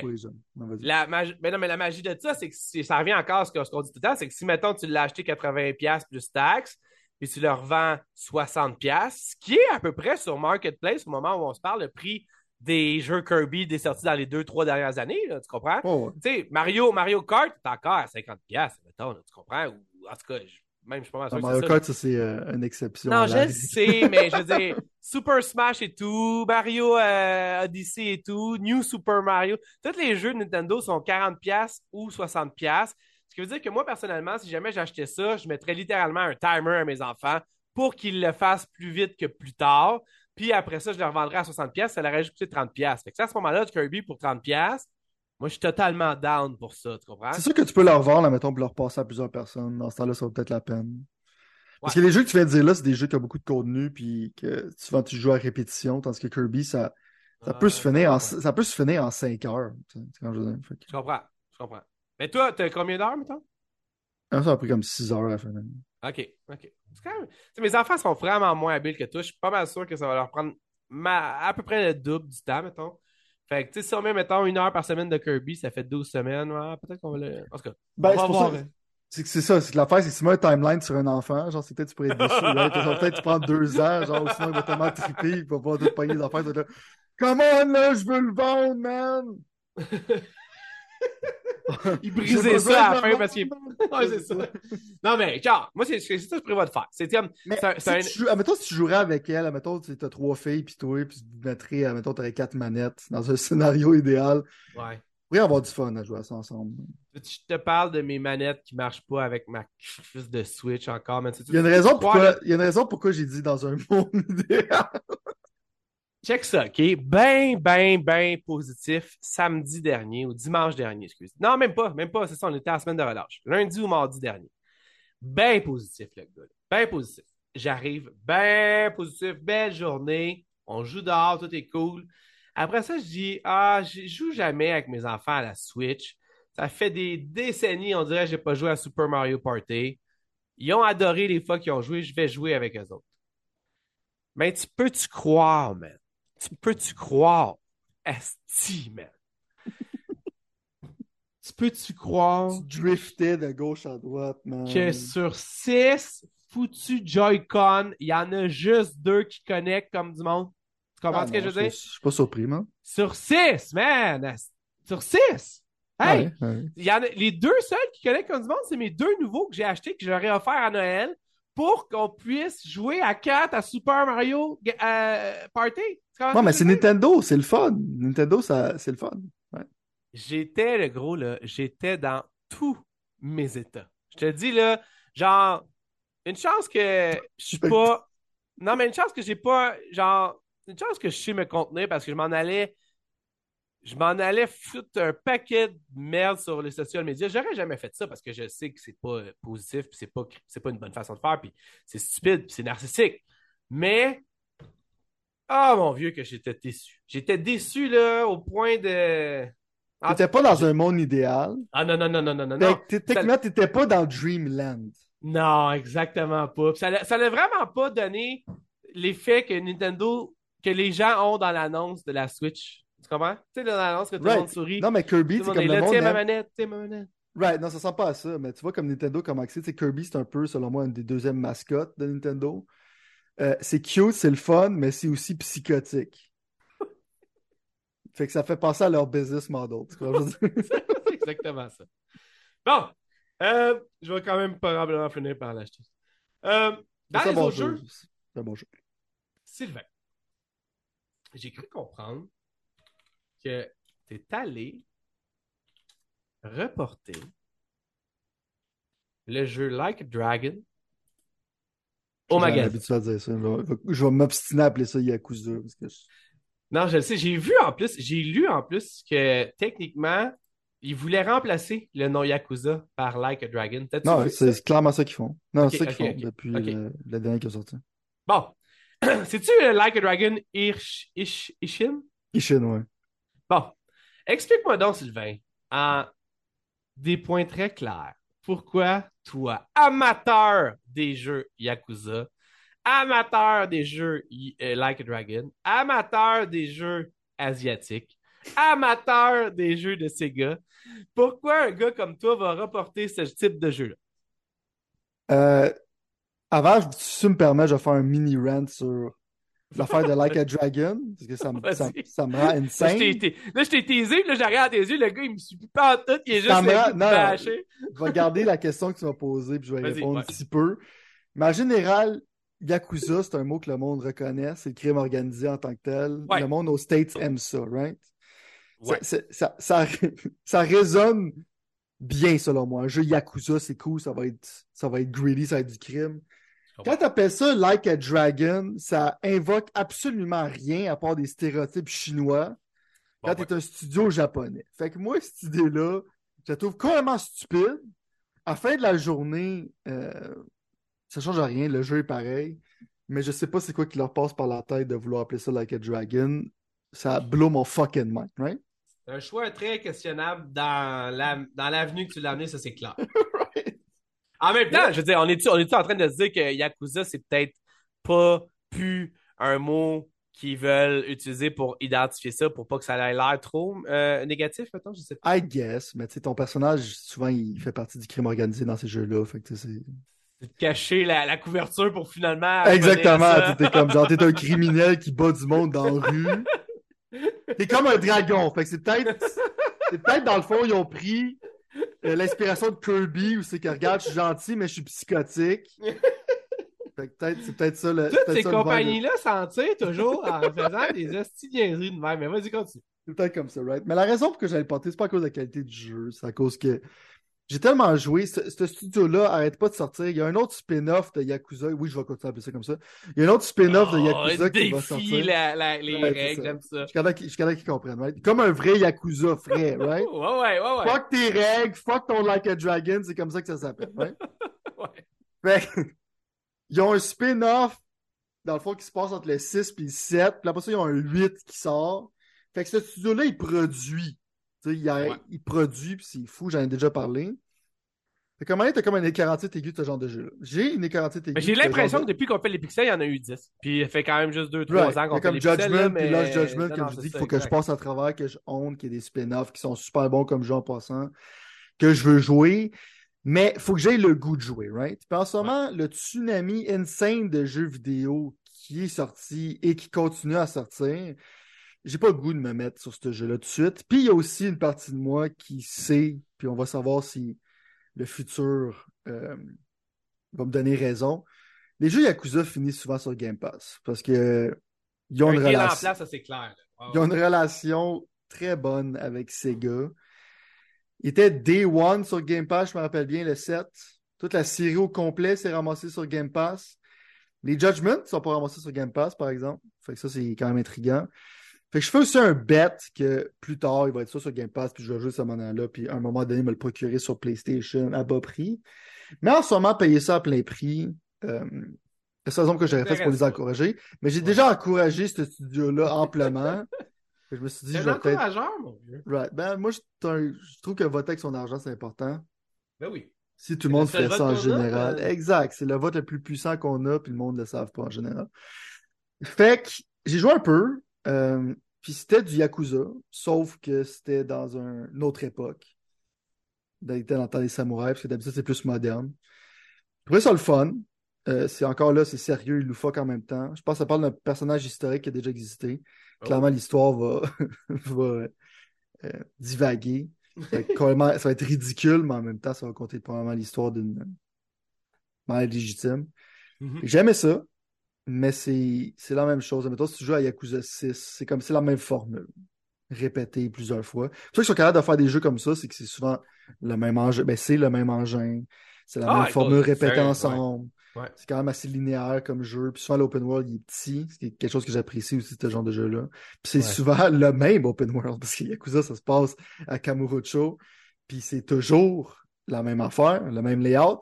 Mais en même temps, les fans de ça, ils ont comme un genre de. T'as comme un genre de confort de te retrouver dans quelque chose que tu connais, Ouais. qui est différent aussi. Fait que là-dessus, au moins, tu es dans une ville qui est différente, qu'on va être obligé de faire quelque chose de différent. Fait que j'ai goût de jouer, mais la raison pour laquelle je l'ai rapporté, c'est à cause de ça. C'est que je voulais juste me tremper l'orteil, le petit orteil pour voir c'est quoi. Puis je vais jouer euh, plus tard, quand je vais avoir fini Judgment puis Lost Judgment, ou quand il sera pas trop cher, ou s'il va être sur Game Pass, puis j'ai rien à jouer qui me tente de ce temps-ci. Fait que c'est pour ça que j'ai euh, je l'ai rapporté dans le fond, c'est pas à cause de la qualité du jeu, parce que les, view, les reviewers en général, ils donnent une très bonne cote. Puis ces genres de jeux-là sont. C'est comme du. euh, c'est- des valeurs sûres. Il n'y a pas beaucoup de jeux de Yakuza qui sont pas bons, à part le spin-off bizarre qu'ils n'ont jamais releasé encore. Re-releasé, qui était euh, des Yakuza qui se battaient contre des zombies. qui était Ah, comme cool. correct. Mais en général, cette série-là, c'est c'est de la qualité. Surtout pour le nombre de jeux qui sortent, c'est quand même fou. Parlant de qualité, Sylvain, il y avait un jeu très attendu fait par Team Ninja qui euh, sortait, euh, qui était un jeu Game Pass Day One, c'est-à-dire qu'il était disponible sur Game Pass. En fait, il est encore disponible sur Game Pass le premier jour de sa sortie. Il est Mm. disponible aussi sur PlayStation et sur PC, je pense aussi. Euh, qui s'appelle Wulong Fallen Destiny. C'est un jeu qui a été annoncé depuis un certain temps, mais pas un certain temps. Je veux dire, le monde, il y avait un buzz, un buzz super positif autour de ce jeu-là. Tu l'as même nommé Game of the Year à Sylvain avant que le jeu sorte en ayant joué au démo. Ouais. Euh, Il y on a la compétition commencer- cette année en plus. on va commencer par le commencement. Est-ce que Sylvain, après avoir joué à Wulong Fallen Destiny, est-ce que c'est encore présentement ton Game of the Year? Euh, les émotions, c'est bizarre à expliquer, je te dirais, right? Parce que Bon, cette année. Je sens Non, que ben- ça... non, parce que cette année- la lune de miel est finie. Non, la, la lutte de miel n'est pas finie, je te dirais, mais tu vas comprendre ce que je veux dire. Le problème, c'est que cette année-là, c'est stacked, right? C'est comme Street Fighter 6, pour moi, va être insane. Tu sais, Resident Evil 4, c'est un remake qui a l'air super bon d'un masterpiece. Fait que, dans une. Ça va sûrement peut-être pas être mon Game of the Year à cause de ça, mais je veux dire, la lune de miel n'est pas passée, c'est juste que. Tu sais, j'ai joué à Nioh 1 puis 2, c'est des jeux qui sont quand même extrêmement longs. Euh, puis j'ai joué à Final Fantasy Origins qui. Tu vois que Team Ninja, quand même, c'est un studio qui fonctionne à budget. Ouais. Puis tu vois que. Bizarre- bizarrement, quand même. euh, Si si ce monde-là avait le budget Last of Us style ou God of War Genre. style, il pourrait te faire quelque chose de complètement insane, right? Ouais. Parce que visuellement, le jeu est pas laid, mais tu vois, c'est comme, c'est très. Ça fait un peu comme PS2, un peu comme level design, d'une certaine manière. Ouais. C'est quand même linéaire, c'est quand même linéaire, mais tu peux, il y a, il y a de l'exploration qui est le fun. Puis je te dirais que le level design est meilleur que dans Nioh 1 puis Nioh 2, c'est que le monde, souvent, c'est euh, le point faible de ces jeux-là. Parce que le level design de- des jeux de From Software, c'est insane. Mais celui-là, je trouve que le level design est meilleur, right? La raison pourquoi, genre, c'est pas que la sauce commence à goûter l'eau, c'est juste que ça file un peu comme ça, ça pourrait être Nioh 3, right? Comprends? Mais c'est pas Nioh 3 parce que le jeu est beaucoup plus facile que Nioh, right? Nioh, c'est Ah. littéralement te faire frapper d'en face. Celui-là, étrangement, c'est que le premier boss, il est rough. il est plus rough que tout. J'ai joué pendant au moins 6 heures. là. Le premier boss est plus rough que tous les autres boss que j'ai vus à date. Euh, fait que, dans le fond, je sais pas si ça va donner pour une première impression pour beaucoup de monde. Au moins, à part si tu sais dans quoi tu t'embarques. Mais le premier boss, son but, c'est qu'il veut te forcer à apprendre une mécanique qui est quand même importante dans le jeu, qui est le parry system, right? OK. C'est l'affaire que ce jeu-là a que Nioh a pas. Puis c'est la. Je te dirais, c'est comme un peu le core du jeu. OK. Puis ce core-là, il est super bon. C'est un peu comme Sekiro, tu pouvais parryer toutes les attaques. C'était méga hardcore. Mais dans celui-là, genre, le parry il est quand même assez lenient. Euh, le timing, il est pas super rough. Mais tu te sens comme un genre de god. Là. Quand tu te bats contre des ennemis, puis tu connais leur pattern, puis tes parry, genre left and right, puis ils perdent leur stamina, puis tu fais une exécution dessus, genre le feeling du jeu, puis c'est pour ça que je trouve que Team Ninja, pour moi, il, il manque jamais la cible. Le feeling de ce jeu-là, côté action, c'est insane, right? C'est rapide. Quand, quand tu quand t'es on point, tu feels vraiment comme genre un. Tu, tu, tu feels, tu feels insane, man. Genre quand, quand tu parry, genre tous les moves que le gars il t'a fait, puis tu rentres dedans, tu fais une exécution. Je parle, le feeling des exécutions, c'est c'est fou. Euh, les mécaniques sont ressemblent à Nioh, mais sont différentes. C'est que t'as comme un genre de. Je vais pas m'éterniser là-dessus parce que c'est un peu bizarre.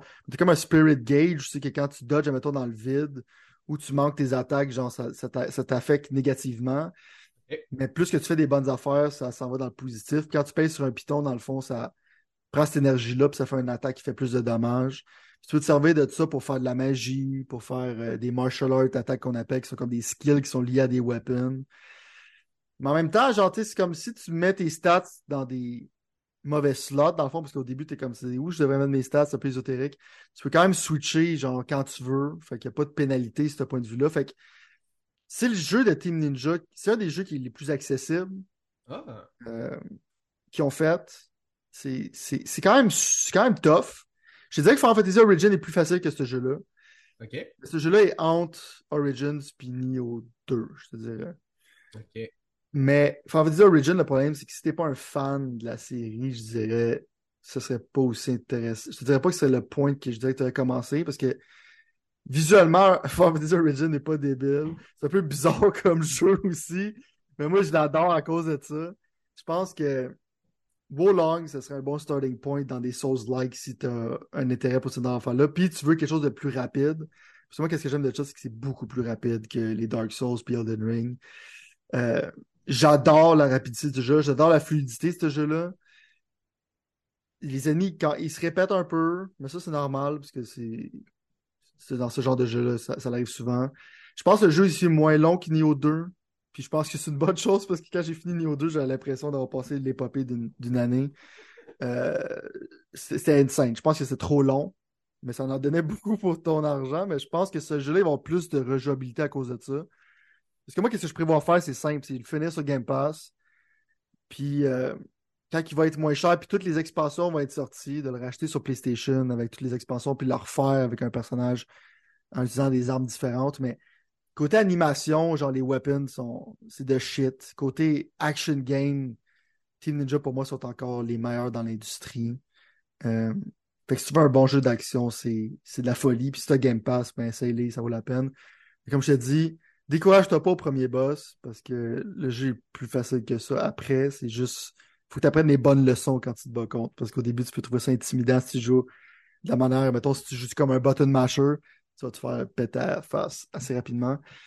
L'histoire est, est horrible, mais c'est drôle. Puis, tu t'en fous un peu de l'histoire dans ce jeu-là, d'une certaine manière. Euh, Ben, des zombies, là, maintenant, je vois dans la vidéo qu'on est en train de Right. il y a vraiment comme du weird shit. Ça, ça compte l'histoire des Three Kingdoms qui a été contée dans les Dynasty Warriors à l'infini. Fait que c'est le fun de voir des personnages que tu connais déjà si tu connais cette série-là. Puis ça le compte un peu comme Nioh, ça, ça parlait de l'histoire dans le fond du Japon, mais sous un angle que dans le fond, il y a du monde qui était capable de posséder des démons. Fait que clairement, c'est pas super inspired. C'est un peu comme ils ont pris Nioh puis ils ont dit on va faire ça en Chine, puis ils ont mis Ouais. un parry mechanics, puis des mécaniques un petit peu différentes. Fait que pour moi, c'est sûr que ça n'a pas la même euh, euh, le même wow factor que quand Nioh est sorti. Fait que c'est pour ça que je dis que c'est pas que la sauce goûte l'eau, c'est juste que j'ai l'impression que j'ai un jeu que j'ai déjà joué. Mais avec une mécanique que je trouve qui est hallucinante, qui est le parry system, qu'il n'y a pas dans Nioh. S'ils font un Nioh 3, je veux que ça soit dedans. Parce que c'est.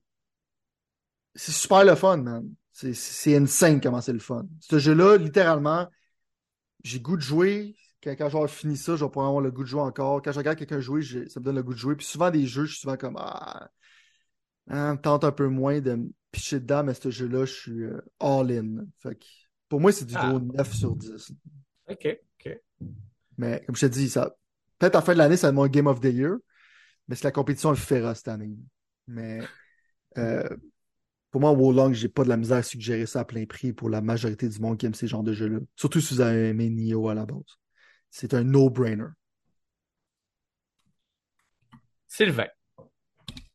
Bien sûr.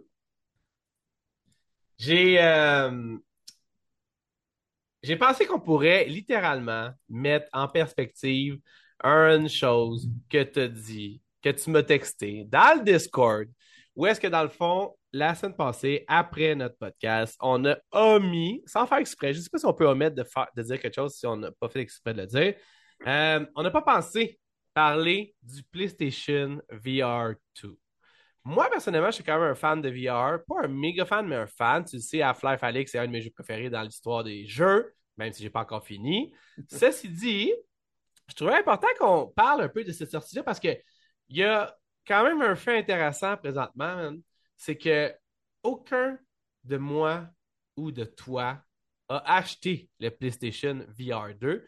Pourtant, moi et toi, on est des crackpots de jeux vidéo. là. On est normalement toujours en avance. On apprend toujours ce qui sort le mieux. T'avais, toi, été possess- possesseur d'un euh, PlayStation VR 1. Moi, Ouais. j'ai été possesseur, et je suis encore un possesseur de Oculus Quest 2, qui maintenant s'appelle le Meta Quest 2, qui va peut-être revenir à Oculus, qui sait, parce que le Meta, ça, le, le branding Meta ne- ne- n'est pas vargeux par les temps qui courent. Right. Euh, Si les financial reports, euh, Meta, ça regarde ça. regarde. J'ai- J'aimais bien le Oculus, euh, le Oculus branding. Moi. Sérieusement, genre, c'est vraiment, Right. vraiment mon style de, de branding. Euh, on a quand même présentement évalué, moi plutôt avant de commencer à enregistrer, trois points forts pourquoi on n'achètera pas le PlayStation VR 2 à court terme. Je pense que le premier, on peut avérer avec une certitude que c'est le prix. Le lien que tu m'as envoyé sur Amazon était de, je pense que c'est 829 pièces. Est-ce que c'est ça, dans le fond? Right, avec le jeu Horizon Call of the Mountain. Ce qui est littéralement plus cher qu'un PlayStation 5. Right. Déjà là, non, 5. exact, exact, exact, exact, exact, exact. Puis techniquement, tu sais, en tout cas, je veux dire, il y a comme une- un point dans ce temps-là où ce que j'aimerais ça que tu me parles un peu de qu'est-ce que tu penses.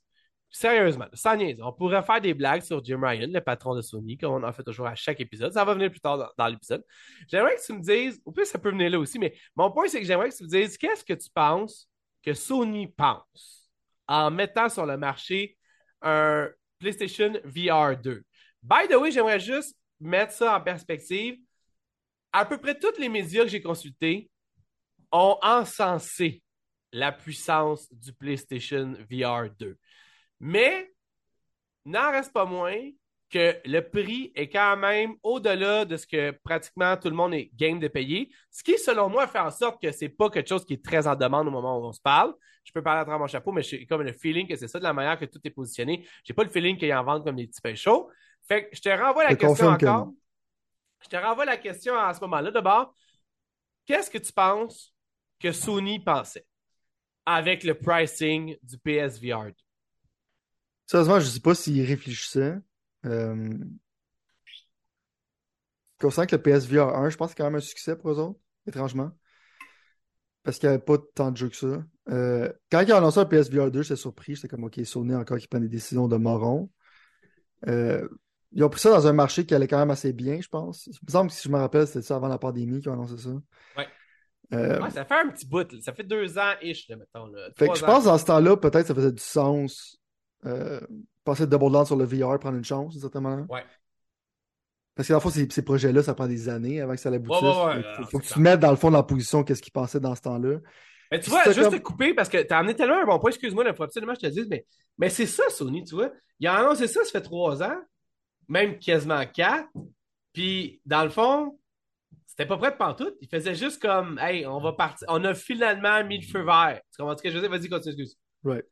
Mais, fait que dans le fond, t'es comme, OK, c'est quoi tu penses? right? Tu penses que le VR va être successful? Parce que moi, je regarde autour de moi, ça me demanderait si c'est bon, genre, de, de continuer à pousser le VR. Je pense que t'étais mieux de laisser Meta perdre de l'argent là-dessus puis développer la technologie, puis peut-être arriver plus tard quand ça va être plus populaire. Mais je pense que c'était la première fois que c'était commercialement viable. Fait que le monde était curieux à propos du PSVR 1. Mais je pense que la curiosité pour le VR est un peu dead. Euh, c'est un peu passé. La gimmick a déjà fait son, son Right, entrée, parce pas. Il y a un gros, as- il y a un gros aspect de ça que c'est la gimmick, right? Parce Ouais. que dans le fond, Pour euh, le mainstream, man. right, pour le mainstream, parce que plus que tu joues, moins que ça te tente de jouer d'une certaine manière. Puis on sait comment les êtres humains sont paresseux, en marketing, on appelle ça aussi genre de la friction. Le monde en général, ils reviennent du travail, ils n'ont pas le goût de se mettre un headset sur la tête. Si tu as des enfants qui tournent autour de toi, puis littéralement, euh, tu as un casque sans tête avec un fil qui pourrait t'arracher, puis ça va coûter 800 quelques piastres.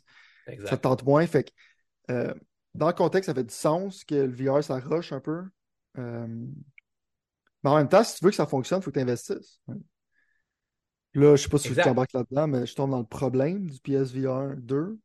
C'est que pour moi, c'est comme acheter une Ferrari quand il n'y a pas de gaz disponible pour la Bon, faire rouler. Allons au deuxième point, vu que tu veux, vu que tu es si pressé d'y aller. Tu sais, pressé Ferrari, t'as pas le Ouais, je suis pas mal, je suis pas mal là. Hey, là, on est en feu aujourd'hui, je pense.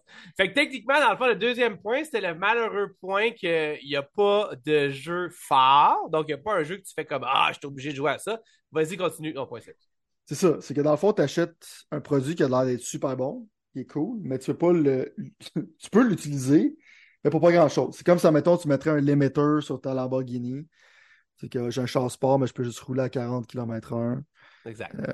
C'est- C'est frustrant, right?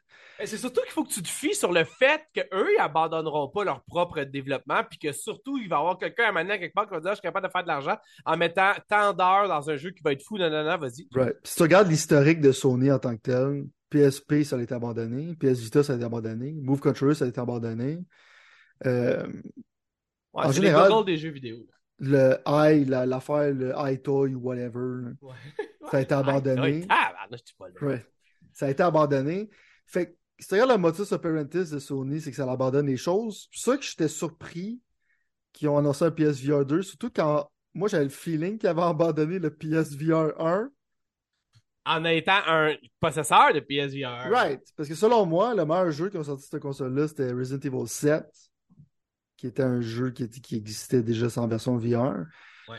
Puis il y a peut-être Blood and Truth qui était quand même intéressant, qui était comme bizarrement un Guy Ritchie movie, puis c'était quand même pas pire. Mais il n'y avait pas de killer app genre de first party là-dessus. Là. Il essaie de te vendre un, un genre de gun en plastique bizarre avec un jeu que j'oublie c'est quoi le nom. C'est comme une affaire Ouais, d'extraterrestre, le Farsight ou quelque chose de même. Ouais, ouais, ouais. Farpoint, je pense. En tout cas, Ouais. Ça, il y avait Le point, point, ouais, c'est qu'il n'y a rien de ça qui était extraordinaire. Euh, L'affaire de Until Dark, Until Dawn, qui était sur euh, un roller coaster ouais. en train de tirer sur des cibles. C'était le fun. J'ai eu du fun à jouer ce jeu-là. Mais ça filait justement comme. Tu sais, il y a des places comme ça, je pense à Laval, c'est que tu peux aller euh, faire du VR, louer ça. Ça ressemble plus comme genre, je m'en vais à Ronde avoir un peu de fun, plus que j'ai goût d'avoir ça chez nous, right? Ouais. Fait que là, je suis confus. Puis en plus, avec ce que tu me montres, euh, je suis encore plus confus. Parce que là, tu tu vas-tu laisser ça mourir ou tu vas vraiment double down? Parce que là, il faut que je le sache. Tu demandes de Non, débourser exact. 820$ sur de quoi? Plus taxe. Right? Faut que tu montres le belief dans ton produit. Puis quand on regardait justement le state of play, puis j'en avais parlé la dernière fois, Ouais. si c'est ça que tu me présentes pour me vendre ta PSVR, parce que c'est ça que Au lancement du PSVR, en plus, Ouais. rien de moins, là. tu vends ça très très mal. Parce que je vois pas d'innovation, je vois juste du piou piou piou, genre dans tous les autres jeux que j'ai vus. Selon moi, qu'est-ce que tu aurais dû faire en lançant PSVR 2? Tu aurais eu besoin de l'équivalent ou supérieur à un Half-Life Helix. Tu aurais Ouais. besoin de ce genre de killer app-là. Puis si que penses- Horizon, euh, Horizon truc truc, il a pas fait, malheureusement. si là. tu penses que Call of the Mountain, c'est ça, ben t'es complètement insane. Ouais, parce que selon les reviewers. Fait que, rendu là, moi, je suis down. Je serais down pour m'en acheter un. Mais il faut que tu me prouves que, probablement, tu veux que j'en achète un.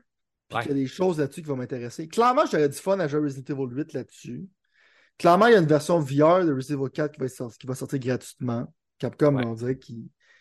Qui, sont. Capcom et Sony, là, ils sont très main dans la main. Après, ils vont souper ensemble le soir. Right. Là-dessus, c'est quand même pas pire. Mais tu sais, c'est des jeux que je vais avoir déjà joué. Right?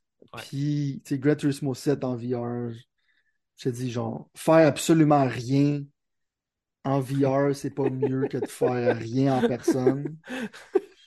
Fait que, c'est. J'aimerais ça te supporter. Je l'achèterais, man. Je serais prêt à mettre 820$ sur de quoi, mais il faut que tu me donnes le goût, genre, de l'acheter. Puis en ce moment, euh, je je suis même pas intéressé. Je suis même pas proche d'être intéressé. Le troisième gros point pour moi qui était négatif, c'était le fil. Puis là, je comprends que partie de la puissance du PSVR 2 vient du PlayStation 5. Je, je comprends totalement ça. Là. Je veux dire, je suis pas épais, je comprends. Euh, étant quelqu'un qui a dépassé pour un VR, qui était un Oculus Quest 2, qui était aux alentours de 400$ pièces quand je l'ai payé, quand euh, ben, je veux dire, je paye 400 pièces quelque chose, j'ai eu du fun avec, mes enfants ont eu du fun avec. Euh, mes enfants peuvent le mettre sans que j'aille peur que ma fille elle parte à courir avec puis que le PlayStation 5 tombe à terre. Ta TV, elle tombe aussi. Genre, mais ils peuvent le faire littéralement n'importe où dans ma maison. Ce qui veut dire Ouais. que dans le sous-sol où il n'y a rien à briser, ils peuvent aller là puis ils peuvent se faire aller à fond. Pour moi, le fil, il est beaucoup plus symbolique euh, de problèmes que juste le fait de dire que c'est un fil, mettons. Je comprends qu'il y a juste un fil.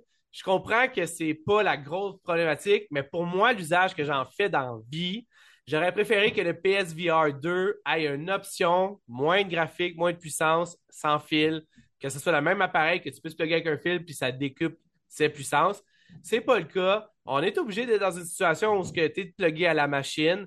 Moi, mes enfants, je les adore pour mourir, mais je les laisse jamais plus proches que ça de mes consoles ou de mon ordinateur. Ça ne Ouais. changera pas avec le VR. Fait que tout ça pour dire que techniquement, dans le fond, je comprends pour qui ils sont allés, mais un autre problème, c'est que si tu me demandes de payer 800$ pour quelque chose que mes enfants ne pourront pas profiter puis que c'est juste moi qui peux profiter, ça rajoute une couche de problématique sur mon investissement. Ça rajoute une couche de problématique en moi qui s'en va convaincre ma blonde de faire un investissement de 800$ que mes enfants ne peuvent pas profiter, mettons. Le Oculus Quest à 400$, je te dis pas que ma blonde a sauté au tapis. Ma blonde, c'est pas une fan de VR. Elle en, elle a fait un peu, mais c'est pas une fan de VR. Elle ne voulait pas ça dans la maison.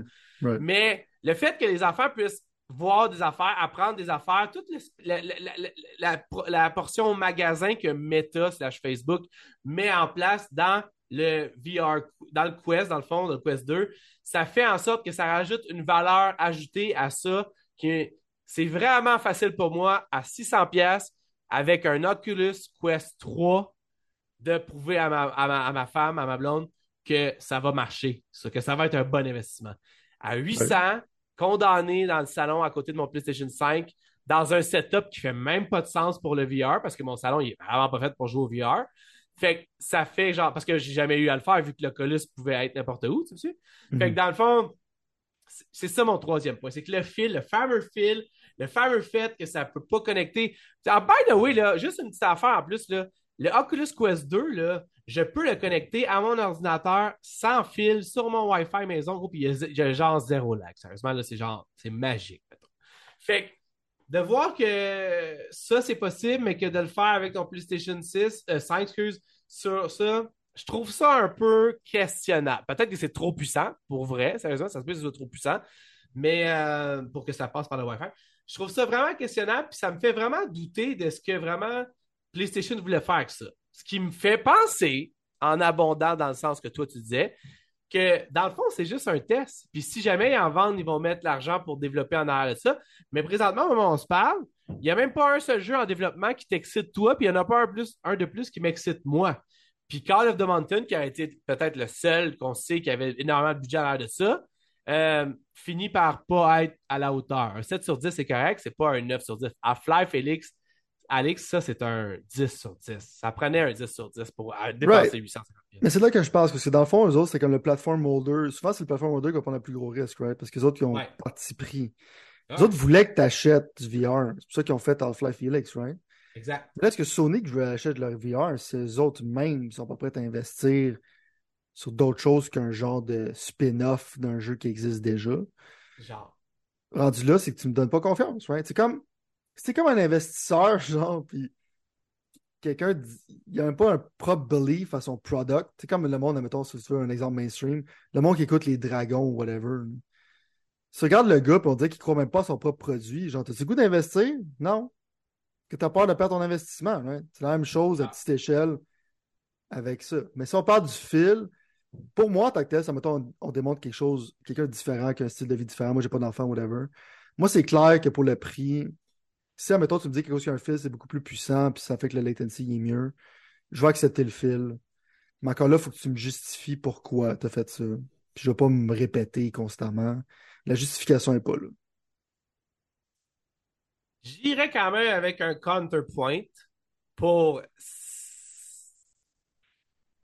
Et pas équilibrer les choses parce que j'en achèterai pas à court terme, mais le fait que ça soit Sony qui fait ça mais, me donne quand même le goût de voir ce qu'une compagnie qui fait, qui brille par ses, ses jeux de first party, par ses jeux qu'il crée. Je suis intrigué de voir ce qu'un PSVR 2 bien soutenu en jeu pourrait faire. Meta, man, 100%. ils ont, ils ont acheté un paquet de compagnies, puis pour moi, ça n'a jamais été un succès au niveau des jeux. Non. Ça n'a jamais été des jeux qui m'ont donné plus que ça, que ça le goût de jouer. Eux autres, ils ont acheté les meilleures compagnies de VR qui n'étaient pas des bonnes. Si jamais j'avais 3-4 Half-Life Alix, j'exagère, Valve n'a même pas réussi à en faire plus qu'un. Mais si j'avais 3-4 Half-Life Alix de qualité sur le PSVR 2, à ce moment-là, je serais pas mal plus down à aller de l'avant avec ça pour voir un peu plus. Là, c'est pas le cas, fait que ça sera non pour moi.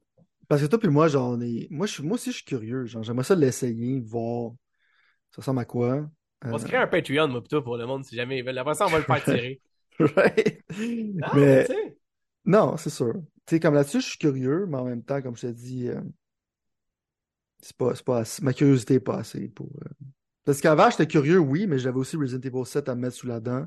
ouais. Puis c'était nouveau pour Ouais. moi. Tandis que là, maintenant, je sais ça feel quoi une expérience VR. C'est impressionnant, c'est cool. Mais j'ai besoin de plus. Man, Sony, euh, réveillez-vous. Parce que en ce moment, ça, ça fait dur, man. Si à la fin de l'année, ils ne présentent pas quelque chose de. Tu sais, littéralement, il n'y a aucun jeu physique aussi pour la PSVR 2, right? Ouais. Toi, toi puis moi, on sait, on n'est plus physique ben ben, mais en tant que tel, c'est juste que. j'ai l'impression que quand je vais visiter le table de PSVR 2, ça va juste être des petits jeux, genre, euh, faits par des studios bâtards. Puis... euh, Genre, exact. Fait quoi, en tout cas, on va- à suivre, je te dirais. À suivre, c'est clair. Parlant de suivre, Sylvain, je sais pas si t'es au courant présentement, mais euh, il y a littéralement là, un armada de rumeurs qui commence à pointer vers le fait que Microsoft ferait un, euh, un, développeur direct ou un whatever ce que tu veux appeler ça, une vidéo promotionnelle montrant, expliquant et repro- euh, referant ah, je sais pas ça dit. Euh, la promotion de Starfield. Starfield, pour ceux qui ne savent pas, c'est le jeu fait par Bethesda, qui est fait par Todd Howard, qui a fait les Fallout, les Skyrim, les Oblivion, et un paquet d'autres affaires.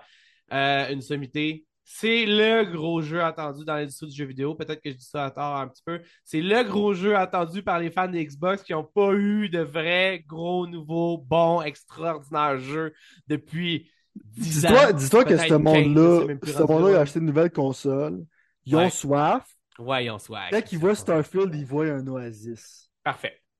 Là, l'affaire que je veux t'amener. Bon, On espère gros, juste ah, que c'est pas un mirage. Non, gros, je viens de catcher. ta- C'est super. Sérieusement, je pense qu'on va être obligé de mettre un prix à notre affaire. on est rendu des, du copywriting, on en fait de même. C'est comme s'il n'y a pas de lendemain en plein milieu de notre podcast. Là. That's Si tu veux utiliser ces phrases-là, il faut que tu payes, mon vieux. Non, non, blague, je blague, vous pouvez tout utiliser ce qu'on dit ici. La réalité, en fait, par contre, est un peu moins rose. Là, je sais que ça fait longtemps qu'on a parlé de Kirby dans le podcast. Euh, non, mais euh, non, mais écoutez, on, va, on, va- on se le cachera pas. Je veux dire, Starfield est dans une mauvaise passe. C'est dans un, est dans un mauvais. mo- Moi, personnellement, check. Parce que dans le fond, cette vidéo-là, il se veut comme étant euh, les trois choses que Xbox slash Microsoft slash Bethesda slash Todd Howard devrait faire pour me regagner à propos de Starfield. Tu comprends? J'ai comme l'impression qu'ils sont partis du mauvais pied, Starfield. Starfield, ça a été annoncé il y a quoi? Il y a genre 5-6 ans, genre? Dans un événement de Bethesda avant que Bethesda se fasse acheter par Xbox. Finalement, Xbox a acheté Bethesda, a rendu Starfield exclusif en PC et Xbox. Ça veut dire que ça ne sera pas sur PlayStation 5. Starfield étant techniquement à son deuxième ou troisième report. Ça fait deux ou trois fois qu'il reporte. Ça veut Ouais, même pas dire ça veut même pas dire qu'ils ne le reporteront pas encore. Parce que techniquement, l'année passée, ils ont dit non, non, il va sortir avant la fin de juillet. Ben, en fait, pas avant. Dans, les, dans les 12 prochains mois, puis ça, ils ont dit au mois de juillet 2022. Fait que si on se fie à ça, ça veut dire que ça verra pas plus tard qu'au mois de juin 2023. Puis je sais pas si vous le savez, mais on est en, en mars. Mars, avril, mai, juin. Ça veut dire qu'il reste quatre mois. Puis dans ces quatre mois-là, c'est booké déjà. Ils ont déjà annoncé les jeux qui allaient sortir, dont Redfall le 1er mai. Fait que techniquement, c'est même plus une question qu'il faut qu'ils donnent une date pour m'aider à reprendre mon hype envers Starfield. Il faut qu'ils trouvent une façon de reprendre le dessus sur le narratif qu'ils ont en termes promotionnels avec le jeu. Ils avaient commencé à faire des genres de petites vidéos, ce qui montraient des affaires, ça l'a arrêté évidemment parce que le jeu était repoussé. Fait que la première chose que je voulais parler avec toi, Sylvain, aujourd'hui par rapport à ça, c'est que dans ce futur moment-là où est-ce qu'ils vont nous représenter le jeu, moi, personnellement, je voudrais qu'ils montrent quelque chose de le fun. Puis c'est con à dire de même, mais dans tout ce qu'ils ont montré jusqu'à maintenant, j'ai pas eu l'impression qu'il y avait quelque chose de le fun. Là, si vous regardez sur YouTube au moment où on se parle, vous n'êtes pas juste sur le podcast, vous allez voir qu'il y a comme le moment où on découvre des affaires. Fait que là, on voit une espèce d'a- d'astronaute qui se promène puis qui voit des grosses bébites, mais qui tire pas parce qu'il veut comme passer tout droit. Je sais pas si tu te souviens de ça, Sylvain, ça fait quand même longtemps. Mais puis là, il va comme faire du Moi, je pense minerai. m'avoir- genre, je pense m'avoir endormi, je pense. ben, c'est ça mon point, en fait. Tout ce qui a été dans ce trailer-là, puis tout ce qui a été dit par Todd Howard dans les 15 minutes qui ont été présentées lors du événement Xbox, il y a quasiment 8 mois, en fait, ça avait pas l'air le fun. C'était peut-être d'une certaine façon intriguant, c'était peut-être d'une fa- façon. c'est le- Bon, on a vu une table périodique quand tu ramassais des minerais, fait que Genre. c'est éducatif. Sais, genre, le genre ça. Fait que là, honnêtement, puis le gunplay en plus, il y avait littéralement des framerates, il skippait des framerates, mettons, littéralement. Ouais, en plus, là. euh, 30 FPS aussi. Fait que techniquement, même, même à un bout, il y a gros, je pense que c'était genre 2. Pendant genre 5 secondes, pendant 3 secondes, c'était 2. Non, mais quand ton monde est tellement vaste que ça, genre, Les autres, ils Ouais. render genre la millième planète dans le fond là, en même temps. ça. Je peux comprendre. Mon point, c'est que pour moi, personnellement, c'est c'est pas le fun quand ça fait ça, pour moi, personnellement. Fait que c'est pas quelque chose qui m'intéresse d'avoir à avoir des jeux saccadés de même. Là. Fait que techniquement, je veux voir ce qu'ils vont faire de le fun. Il y avait du gunplay, on le voit présentement sur YouTube. Ça avait l'air d'être du gunplay plus rapide que ce qu'on est habitué dans Fallout. Encore là, euh, pour moi, personnellement, ça l'a pas fait tant que ça. Fait que mon premier point, c'est qu'est-ce que je vais faire de le fun dans un monde infini comme Todd Howard a dit qu'il était? C'est mon premier point. T'avais-tu un point ou tu veux que je continue avec mes points? Euh, ben check, moi je peux y aller. euh, La seule affaire que j'espère, c'est que si ton gunplay est plus rapide, condamne-moi pas un mode 30 FPS sur console, s'il te plaît. Euh, Parce que 30 FPS dans un. Mettons, passe à jouer à Doom en 30 FPS. Ça. Oublie Ça, ça, ça, c'est pas le fun, right? Euh, comme tu dis, en ce moment, c'est que c'était supposé être sorti, puis jeu est encore un, mystère, right? Ouais. Tu peux amener des hypothèses en sachant que tu sais quel studio fait ce jeu-là, fait que tu as une bonne idée, ça va ressembler à quoi. Ouais. Puis à date, tout ce qu'ils ont présenté, c'était de plus en plus négatif. C'est comme tu peux aller partout, mais tu peux pas littéralement explorer comme tu veux, blablabla. Il y a beaucoup de planètes qui vont être vides, des affaires qu'on savait déjà, right? Ouais. Comme tu dis, euh, il est où le fun? En ce moment, ça a l'air générique. Je vois le potentiel que ça pourrait être. T'es mieux de Ouais. faire un genre de deuxième Skyrim, rendu là. Ouais. Faut que ton jeu t'offre. Je sais que le modding community, bon, du fun avec ça, il va y avoir du stock là-dessus. Mais ton jeu, il est mieux d'être un home run. Parce que à date, moi, je parle en parlant, je parle en tant que personne qui n'est pas un fan des jeux que ce studio le font. Moi, j'ai plus hâte à The Outer Worlds 2 qu'à ça. Oh! Non, là, je peux, faut que je t'arrête. Faut que je mette un point d'exclamation. Mais non, non. Moi, The Outer mais- Worlds 1, je trouve que c'est excellent. Euh, c'est littéralement ça. C'est tu te promènes de planète en planète, ouais, mais c'est à plus petit scale. Ouais. Je pense que c'est bien écrit, right? Tandis que là, à date, que- je me base sur ce que j'ai vu, right? Ouais. Là, qu'est-ce que j'ai vu, comme tu dis, ça n'a pas l'air le fun. Ça a l'air euh, archaïque. Puis ça a l'air de juste la même affaire qui me faisait dans Fallout, sauf qu'à la place d'aller d'une zone à une autre zone, tu vas de planète en planète. Fait que, est-ce que tu peux me montrer des choses qui vont plus m'intéresser? Surtout moi, mettons, si le gameplay est intéressant, je vais être euh, beaucoup plus intéressé. Parce que un Space Exploration Game, ça devrait être le fun. Mais ça, en même temps, c'est glauque, c'est sérieux. Puis j'aimerais ça le savoir. C'est juste que je sais pas encore c'est quoi le ton du jeu. Puis c'est trop mystérieux, justement, pour un jeu qui est supposé être sorti. Fait que oui, ils ont besoin d'un développeur direct pour euh, me re-hyper. Parce que, anyway, vu que je suis un membre de Game Pass, je vais l'essayer. Euh, Hey. Si j'aurais pas été un membre de Game Pass, j'aurais pas pas acheté. right? Fait que, Ouais. on va voir. On va voir c'est quoi. Ma date, c'est comme tu dis, t'as raison à 100%, c'est il est où le fun? On sait pas.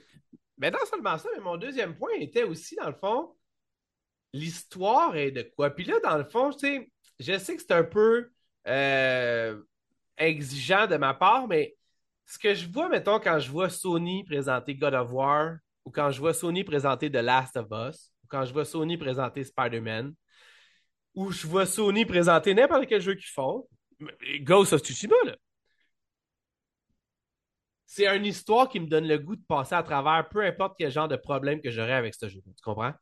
Avec Starfield, j'ai l'impression que même Todd, quand il en parlait, Todd Howard, le boss de Bethesda, le, le, le réalisateur de ce jeu-là, avait même pas le goût ou le savoir. C'est ça qu'il sait, là, on s'entend, c'est réalisateur du jeu. J'ai l'impression qu'il voulait pas en parler de l'histoire du jeu. Tu comprends? Puis ça, ça m'a mis comme un genre de frein parce qu'on voit plein de glips, de plein d'affaires qui se passent. Puis il a été très vague sur ça. Là, je comprends que c'est un petit coquin, Todd. là, il aime ça cacher des affaires puis arriver comme Hey, j'avais ça dans ma poche, regardez ici. Là. Mais Ouais, t'as j'aurais aimé ça. euh, t'as l'air de plus en plus arrogant, je dirais. Oh. Place pas Todd ici. Là. On avait un bon show jusqu'à maintenant. Non, non, mais je. Ouais. Ok, check. Je vais être On faire. dirait qu'il de ses affaires, right? Désabusé, c'est ce que je m'en allais dire. Désabusé, c'est ce que je m'en allais dire. Fait on, on peut négocier pour être d'accord sur le mot désabusé On ensemble. va, on va, Ça- on va, euh, j'accepte.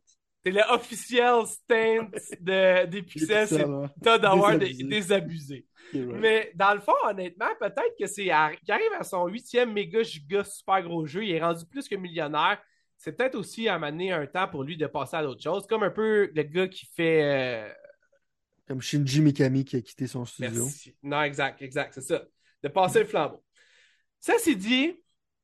il faut que l'histoire soit aussi émotionnelle. Puis c'est ça que j'ai pas eu quand j'ai regardé ça. J'ai pas eu l'histoire émotionnelle. S'il y a une raison pourquoi moi j'attends The Last of Us Part 2 ou si j'attends, mettons, Ghost of Tsushima, ou même pourquoi j'ai aimé The Last of Us Part 2 puis Ghost of Tsushima, puis God of War Ragnarok, on en a parlé, moi, tout ensemble, c'est l'émotion. C'est, on sait qu'est-ce, que, qu'est-ce qui pourrait arriver, on sait qu'est-ce qui est à stakes. Si je suis genre juste un explorateur qui se balade là-dedans puis j'ai rien à stakes, que j'ai rien en, en balance dans la vie, je sais pas à quel point je vais voir ça. C'est sûr qu'il faut que tes point- attentes soient différentes, justement, à cause d'un jeu plus linéaire comme God of War, qui est plus cin- cinématique, plus qu'un sandbox, c'est sûr que ça va être. C'est difficile de faire une histoire qui résonne autant, je te dirais. Mais... Mais il faut au moins que le mystère te keep going. Genre, au moins, minimalement. Je dis pas d'avoir un fils que tu veux te protéger ou d'avoir. euh, ju- ju- juste au moins, comme tu dis, que. Puis idéalement, tes personnages, tes NPC qui vont se tenir avec toi, genre, qui vont assurément rester pognés dans les murs, euh, soit au moins, genre, le fun. right? Ouais, non, c'est ça. C'est c'est comme des personnages que tu as le goût, genre, de passer du temps avec. Troisième point, c'est le fameux. euh, je sais pas comment dire en, en anglais, puis je sais même plus comment dire en français, là, mais je vais. Non, non, mais. Dis-le en allemand, man, hein, tu sais. le générateur de contenu automatisé, je sais pas trop, tu te souviens de ça? Dans le sens que, genre, j'ai goût de comprendre un peu c'est quoi l'idée derrière Starfield par rapport à avoir un paquet de monde génériquement préfait. De la manière que Todd Howard l'avait dit en essayant de le hyper, ça l'a vraiment tombé flat dans les mains du monde parce que le monde était comme pourquoi j'irais voir quelque chose que l'intelligence artificielle a fabriqué quand dans le fond, genre, moi ce que je veux, c'est des quests que toi et ton studio vous fabriquez. J'ai pas le goût d'aller genre euh, cultiver des affaires sur une petite planète que je m'en fous. J'ai goût de, comme de participer à l'histoire et d'avoir ça. Puis moi, personnellement, ça avait vraiment comme diminué mon genre de Ah, on est-tu dans un genre de jeu à la Lost de les séries télévisées? Ou est-ce que dans le fond, ils savent pas trop où ça s'en va, puis ils vont juste génériquement nous envoyer faire des cossins puis ramasser des guidis pour Ben, check. toujours. Le monde joue encore à. Skyrim, right? Puis le trois quarts Ouais. de la map, c'est des cavernes Ouais. circulaires. C'est dans le fond, tu rentres dedans, puis ils font comme un genre de mind trick où c'est que tu penses que c'est. Il y a plein d'affaires, c'est que tu peux aller, mais ça, ça revient au point de départ, puis il n'y a absolument rien dedans. Fait que... Moi, c'est ça je m'attends. Mais c'est sûr que Todd Howard, dans le fond, il serait, il serait comme genre. il aurait peut-être préféré faire Starfield plus tard en regardant genre le AI aussi qui s'en va. C'est que dans le fond, il aurait été mieux pour générer euh, des affaires. Fait on va voir c'est quoi le résultat final. Mais comme je te dis, j'essaie de pas être trop négatif dans ce show-là pour rien. Mais on se base sur pas qu'est-ce qu'on espère que ça soit, qu'est-ce qu'on qu'est-ce qu'on imagine que ça soit, mais qu'est-ce qu'on a vu que c'est à date. Puis c'est ça qui arrive, c'est ça. Parce que je pense que le monde qui tripe en ce moment, c'est des rêveurs. Puis c'est pas mal d'être un rêveur, c'est juste euh, pour analyser quelque chose, c'est c'est pas une euh, pas, pas une bonne position.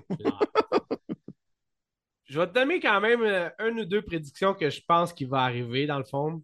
Je peux pas croire qu'ils ressortent un- le mot, la promotion, puis tout ça sans avoir une date précise. là. Je te parle pas de Q1 dans 2023. Je te parle pas de. Non, non, je te dis que la date être setée, puis j'imagine que. On n'a pas le choix. En fait, pour moi, pour me faire plaisir, je parle pas pour n'importe qui d'autre, je parle même pas pour toi.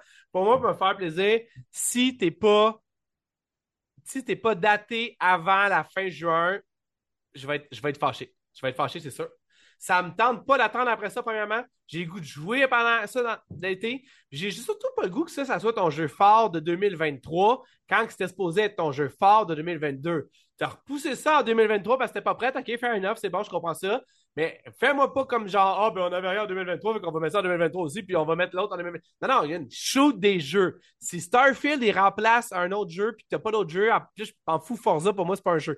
Fait que si t'as pas un autre jeu. Shots non, non, mais fired. c'est pas, non, mais c'est pas un jeu, jeu, genre. C'est Ouais, je veux dire, c'est pas c'est un jeu de char, c'est comme un jeu de sport. C'est Ouais, pas la même catégorie que les autres jeux. Fait que dans le fond, t'as pas le choix. Puis techniquement, je voudrais faire une autre prédiction vite faite, c'est que j'ai l'impression que justement, à cause de la monotonité, j'espère que c'est un bon mot, à cause de la monotonité, hey, dis-les trois fois, puis si tu te trompes de ça, Ici, on À cause- butcher le français. man. Moi, avec mes anglicismes, puis toi, avec tes Ben, mots inventés. Mais le monde serait- comprenne, c'est juste ça qui est important. Ouais, non, c'est ça, exactement. Puis ça serait encore plus dommage si jamais on avait un sponsor qui était une école, ce qu'on va peut-être avoir bientôt. Mais on en reviendra à ça. Euh, on a tout ce temps-là pour se pratiquer. Ceci Ouais. dit, dans le fond, euh, non, mais sérieusement, dans le fond, je veux que je veux qu'il je veux qu'il arrive avec. Tu sais, on a vu le Space Combat, enlève ça de là. On a vu le Base Construction, enlève-moi ça de là. Je veux plus jamais entendre ce mot-là ou parler de ça ou whatever. moi, ça, ça me fait peur. Non, non, c'est ça. Genre, tout, tout ça, enlève ça de là. Puis donne-moi, genre, mettons, une. Tu sais, les bonnes vieilles vertical slice, là, pour ceux qui savent pas c'est quoi, là, ça, c'est une genre de tranche verticale du jeu. Ça veut dire que tu comme un gâteau, le principe est le même. Le jeu au complet, c'est le gâteau. Coupe-moi un bout du gâteau, une pointe de gâteau, puis fais-moi manger cette pointe-là pour que je vois qu'est-ce que ça mange en hiver, ton jeu, pour vrai, dans une vraie situation de jeu, dans une vraie situation de gameplay. Parle à ton marketing team, man. Vends-moi Ouais. ton jeu, man. Ben, Vends-les au monde, man. Là, là, c'est pas parce que je suis un pro du marketing que je vais donner des leçons à qui que ce soit, là. Mais même si j'aime Xbox, là, le brand marketing de X- la ba- excuse-moi, excuse-moi, l'équipe marketing de Xbox là, est vraiment pas où ce qu'elle devrait être depuis des années. Ils ont de la misère. Ils ont de la Ils misère. ont, genre, pour justement que Sony puis Nintendo sortir avec des foutus, man, des Joy-Con qui marchent pas, man, puis vous autres, man, vous vous faites avoir à chaque fois parce que, man, vous- vos jeux sont à chier. Je veux dire, le brand ne marche pas. Fait que dans le fond, je me fie pas sur le brand marketing de eux. Puis en fait, là, j'irais même encore plus loin puis dire que le brand marketing de Bethesda est aussi pire, man. Comment qu'un jeu comme Doom Eternal, c'est un jeu fou quand tu joues à 150 C'est très bien vendu en FPS sur ordi. Ben, moi, j'ai pas eu l'impression qu'il était aussi visuellement présent que son comment on dit ça, le high profile game Right. aurait dû être. Tu comprends ce que je veux dire? J'ai pas l'impression qu'ils m'en l'ont foutu autant d'en face que pas mal d'autres jeux. Puis il aurait dû parce que c'est un jeu d'une. C'est le jeu d'une décennie. Doom, Doom, Doom, Doom, c'est, c'est extraordinaire. Je pense que le monde coupe dans le marketing en général. Ben, Peut-être que ça. Ben, les gars, si jamais on a des problèmes, Sylvain puis moi, on est là. Pixel en feu, édition, marketing, on peut le faire. Y a pas, on peut tout faire arriver. Il y a zéro stress avec ça. Euh, on va. On va, on va Du un autre- consulting pour pas faire un autre Exact, euh, exact. live service qui va shut down. Sylvain essaie de lancer la branche marketing, la branche consulting des pixels depuis longtemps. Il dit à Ubisoft, il dit à Yves Guimond. Il dit Appelle-moi, man, je vais régler tous tes problèmes de ta compagnie en deux minutes. man. Mais Yves s'entête, s'entête, s'entête, puis il va se faire racheter par Tencent. C'est ça qui va arriver. Bon, là, je dis, on va loin, là. Mais dans le fond, tout ça pour dire que c'est ça, ils ont besoin de faire ça. Tu veux-tu rajouter soit sur Yves Guimond ou Starfield? Avant qu'on? Non, là-dessus, comme je te dis, je suis d'accord avec toi. C'est juste qu'il y a une partie de moi qui a de la misère à imaginer qu'ils vont faire. Euh, surtout qu'on connaît pas beaucoup sur le jeu, qu'ils vont faire un launch. Puis en plus, ils l'ont dit que ça allait être early en 2023. Ouais. Mais j'ai de la misère à, à croire qu'ils vont faire un developer direct puis sortir dans 2-3 mois. Ouais. J'aimerais ça. L'idéal serait le jeu est disponible maintenant. Genre, genre, Hey, C'est pas- imagine. Pas idéal, man. pas idéal pour le retail, on s'entend, là, mais. Mais vois, le retail est mort, man! Ah! Le retail est mort! Non, je suis d'accord, mais pour des gros jeux comme ça, c'est. Ah ouais, non, je sais. C'est sûr qu'en général, tu veux faire des précommandes, puis tout ça, blablabla. Mais, fait qu'il n'y a pas beaucoup de temps pour les précommandes, fait que je trouvais ça un peu bizarre. Fait que ouais, je pense. Puis comme Ah, tu il n'y a dis, même pas d'édition limitée, de statut, il n'y a rien d'annoncé de ça, là. puis comme j'aime le key art en plus, c'est comme le, le art qui monte souvent quand il présente le jeu. Je pense qu'il va être le box art. J'aime le style Ouais. artistique de ça, fait que Ouais. j'aime ça en voir plus. Ouais, il l'appelle genre NASA Cyber... Cyberpunk ou Neopunk, je sais pas quoi, ouais. Ouais, moi j'aime ça. Honnêtement, moi, c'est très... moi, tout. Moi, tout, moi, tout. Mais là, comme tu dis, c'est que ça me fait peur en même temps. C'est comme, c'était quoi votre jeu de 2023, votre gros jeu, si c'était pas ça? Les... Je sais pas. Right? Fait que. On va voir. man, s'il ose me poser un lapin de même, On va voir, mais juste pour le fun, puis te contrarier, puis je vais aller avec mon feeling là-dessus, mais je suis pas sûr, c'est pas une affaire, c'est pas un sure shot. Je pense que ça va être du Holiday 2023. là. J'ai un Oh, feeling que ça va être ça. là. Je serais dans tous mes états, man. Mais selon qu'est-ce Ah. qu'ils ont dit, c'est pas ça, right? Mais en même temps, selon qu'est-ce qu'ils ont dit, je me rappelle bien, Monsieur Phil Spencer. Il avait dit. Regarde, je le jure sur la tête de ma mère. Halo Infinite va sortir à cette date-là. Puis sa mère a encore une tête. Fait que c'est deux raisons pourquoi je fais pas confiance. Bon point. Tu peux pas être euh, plus bien pointé que ça. Fait qu'on va voir. Fait que, mais j'ai un feeling que ça va être ça. En finissant, Sylvain, pour les pixels en feu, Euh, ben, il y avait le fait qu'on est officiellement euh, le mois de, de mars. Et euh, au mois de mars, ben, il y avait une couple de jeux. Ça commence à downgrader un peu, on s'entend. Ça commence à être un peu plus smooth and easy. Mais non, mais après, le, comme tu, si- comme tu l'as dit si bien, le tsunami de jeux Ouais, Pour moi, c'était euh, non-stop qu'il y a eu. Non, exactement, ça l'a pas arrêté deux secondes. Fait que techniquement, dans le fond, euh, je voulais qu'on passe en fait, vite fait, rapidement, sur les highlights de mars 2023, parce que dans Ouais. le fond, on est, on, on enregistre, on est début mars. Euh, tu avais commencé quand même par, je pense, un démo qui n'est pas un jeu qui sort, qui était quand même quelque chose d'assez important, que, quand on, on faisait un peu la, la préface du show, qui était le fameux bêta pour Diablo 4. Euh, Est-ce que c'est genre la chose que tu attends le plus en mars présentement? Je me sens que tu es un méga fan de Diablo. Non, si c'est. euh, Moi, j'adore Diablo, mais l'affaire la plus attendue en mars, c'est clairement Resident Evil 4. là, C'est même pas Ok, proche. ah, va- ah, ok, mais tu vois, je me suis. On va y- Vas-y avec Diablo d'abord pour commencer. Dans le fond, Diablo, c'est qu'ils font un bêta, right? Il va y avoir un, Ouais. un- Il appelle ça deux open bêta, mais dans le fond, moi, je trouve ça un close puis un open. C'est dans le fond, si tu as déjà acheté le jeu, tu vas avoir Ouais. accès. J'ai pas la date par cœur, mais je pense que c'est du 17 au 19. Ok. Euh, je sais pas si c'est pour le premier bêta ou pour le deuxième, en tout cas. C'est dans ce range-là. C'est dans mi-mars, right? Fait que tu vas avoir accès à cette bêta-là pendant trois jours si tu as acheté le jeu, right?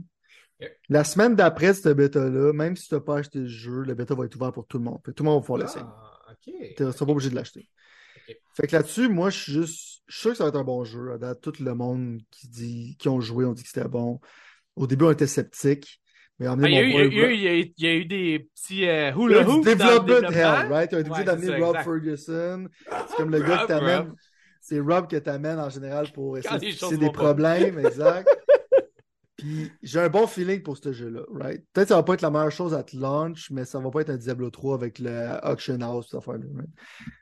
Tu regardes les previews, ça a l'air. Euh... ça a l'air de savoir qu'est-ce qu'ils font, right? Ouais. Mais j'ai goût quand même de me le mettre entre les mains pour voir le, Ouais. comment ça feel et tout ça. Fait que là-dessus, Ah ouais. je suis méga hype pour ça. T'as-tu précommandé, by the way? Oh, ouais, moi j'ai précommandé sur PlayStation 5. J'ai acheté l'édition de 129$. piastres. Oh. Il y a des jeux, il y a des jeux que je m'en calisse, combien je dépense. C'est pour ça que je dis que le jeu va me coûter cher. Suite de faire le 6, j'ai acheté l'édition de 140$. piastres.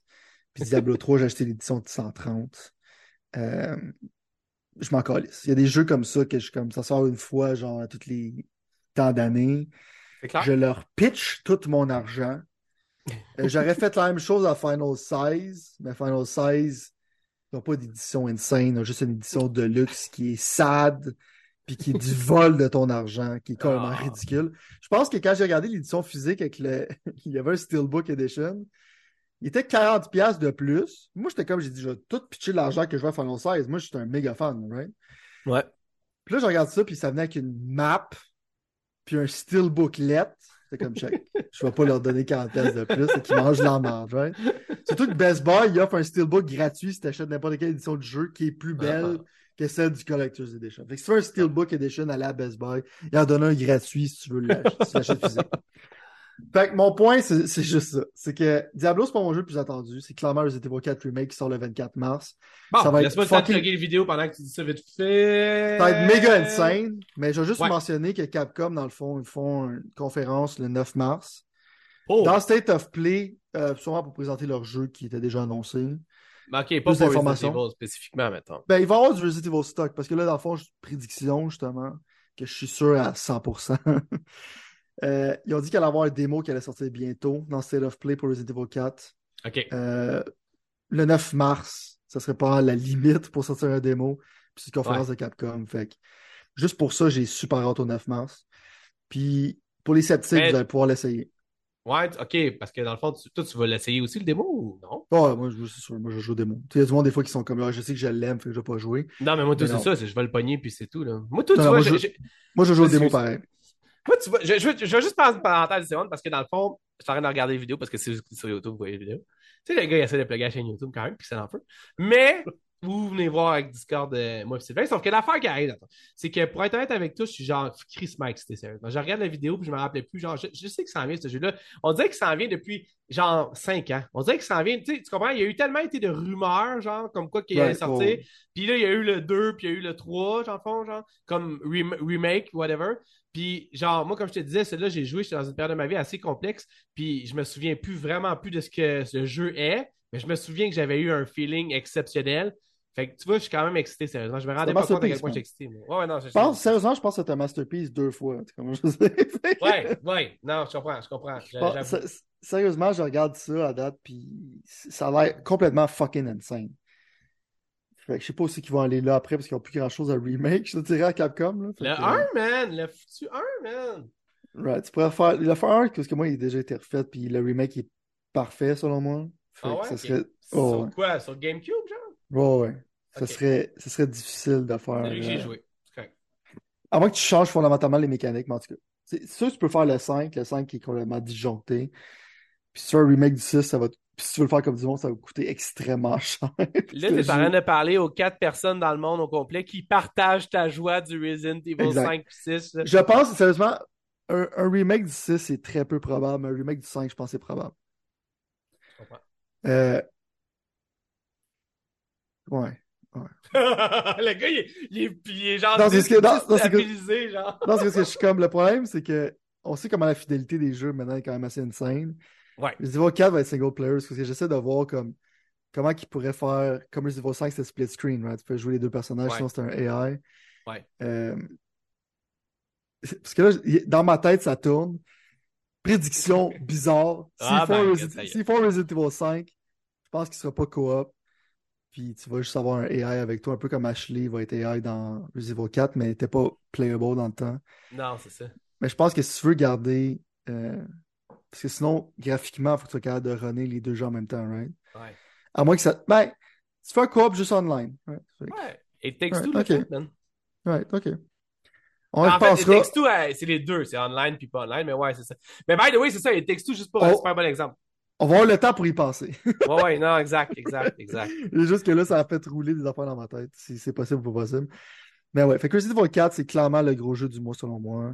Euh, si je fais des affaires vite, vite, t'as Ruin King à League of Legends Story, euh, qui est déjà Ah, sorti, C'est quoi mais c'est fait dit, par. C'est un, un RPG de League of Legends, right?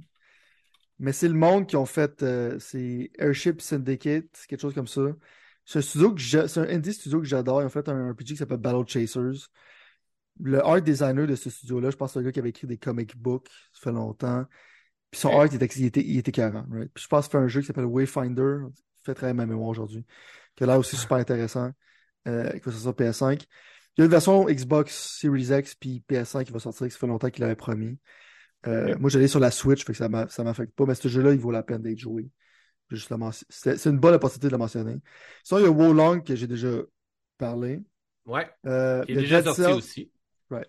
The Dead Cells Return to Castlevania. Ouais, c'est vrai, Dead Cells, le, le genre d'extension, c'est ça, c'est une extension plus qu'un extension, 2, ça, right? exact. C'est une extension basée sur Castlevania. Dead Cells, c'est clairement inspiré de Castlevania. C'est un Metroidvania. Fait que c'est le fun de. C'est le dominant, selon moi, dans ce genre de jeu en ce moment.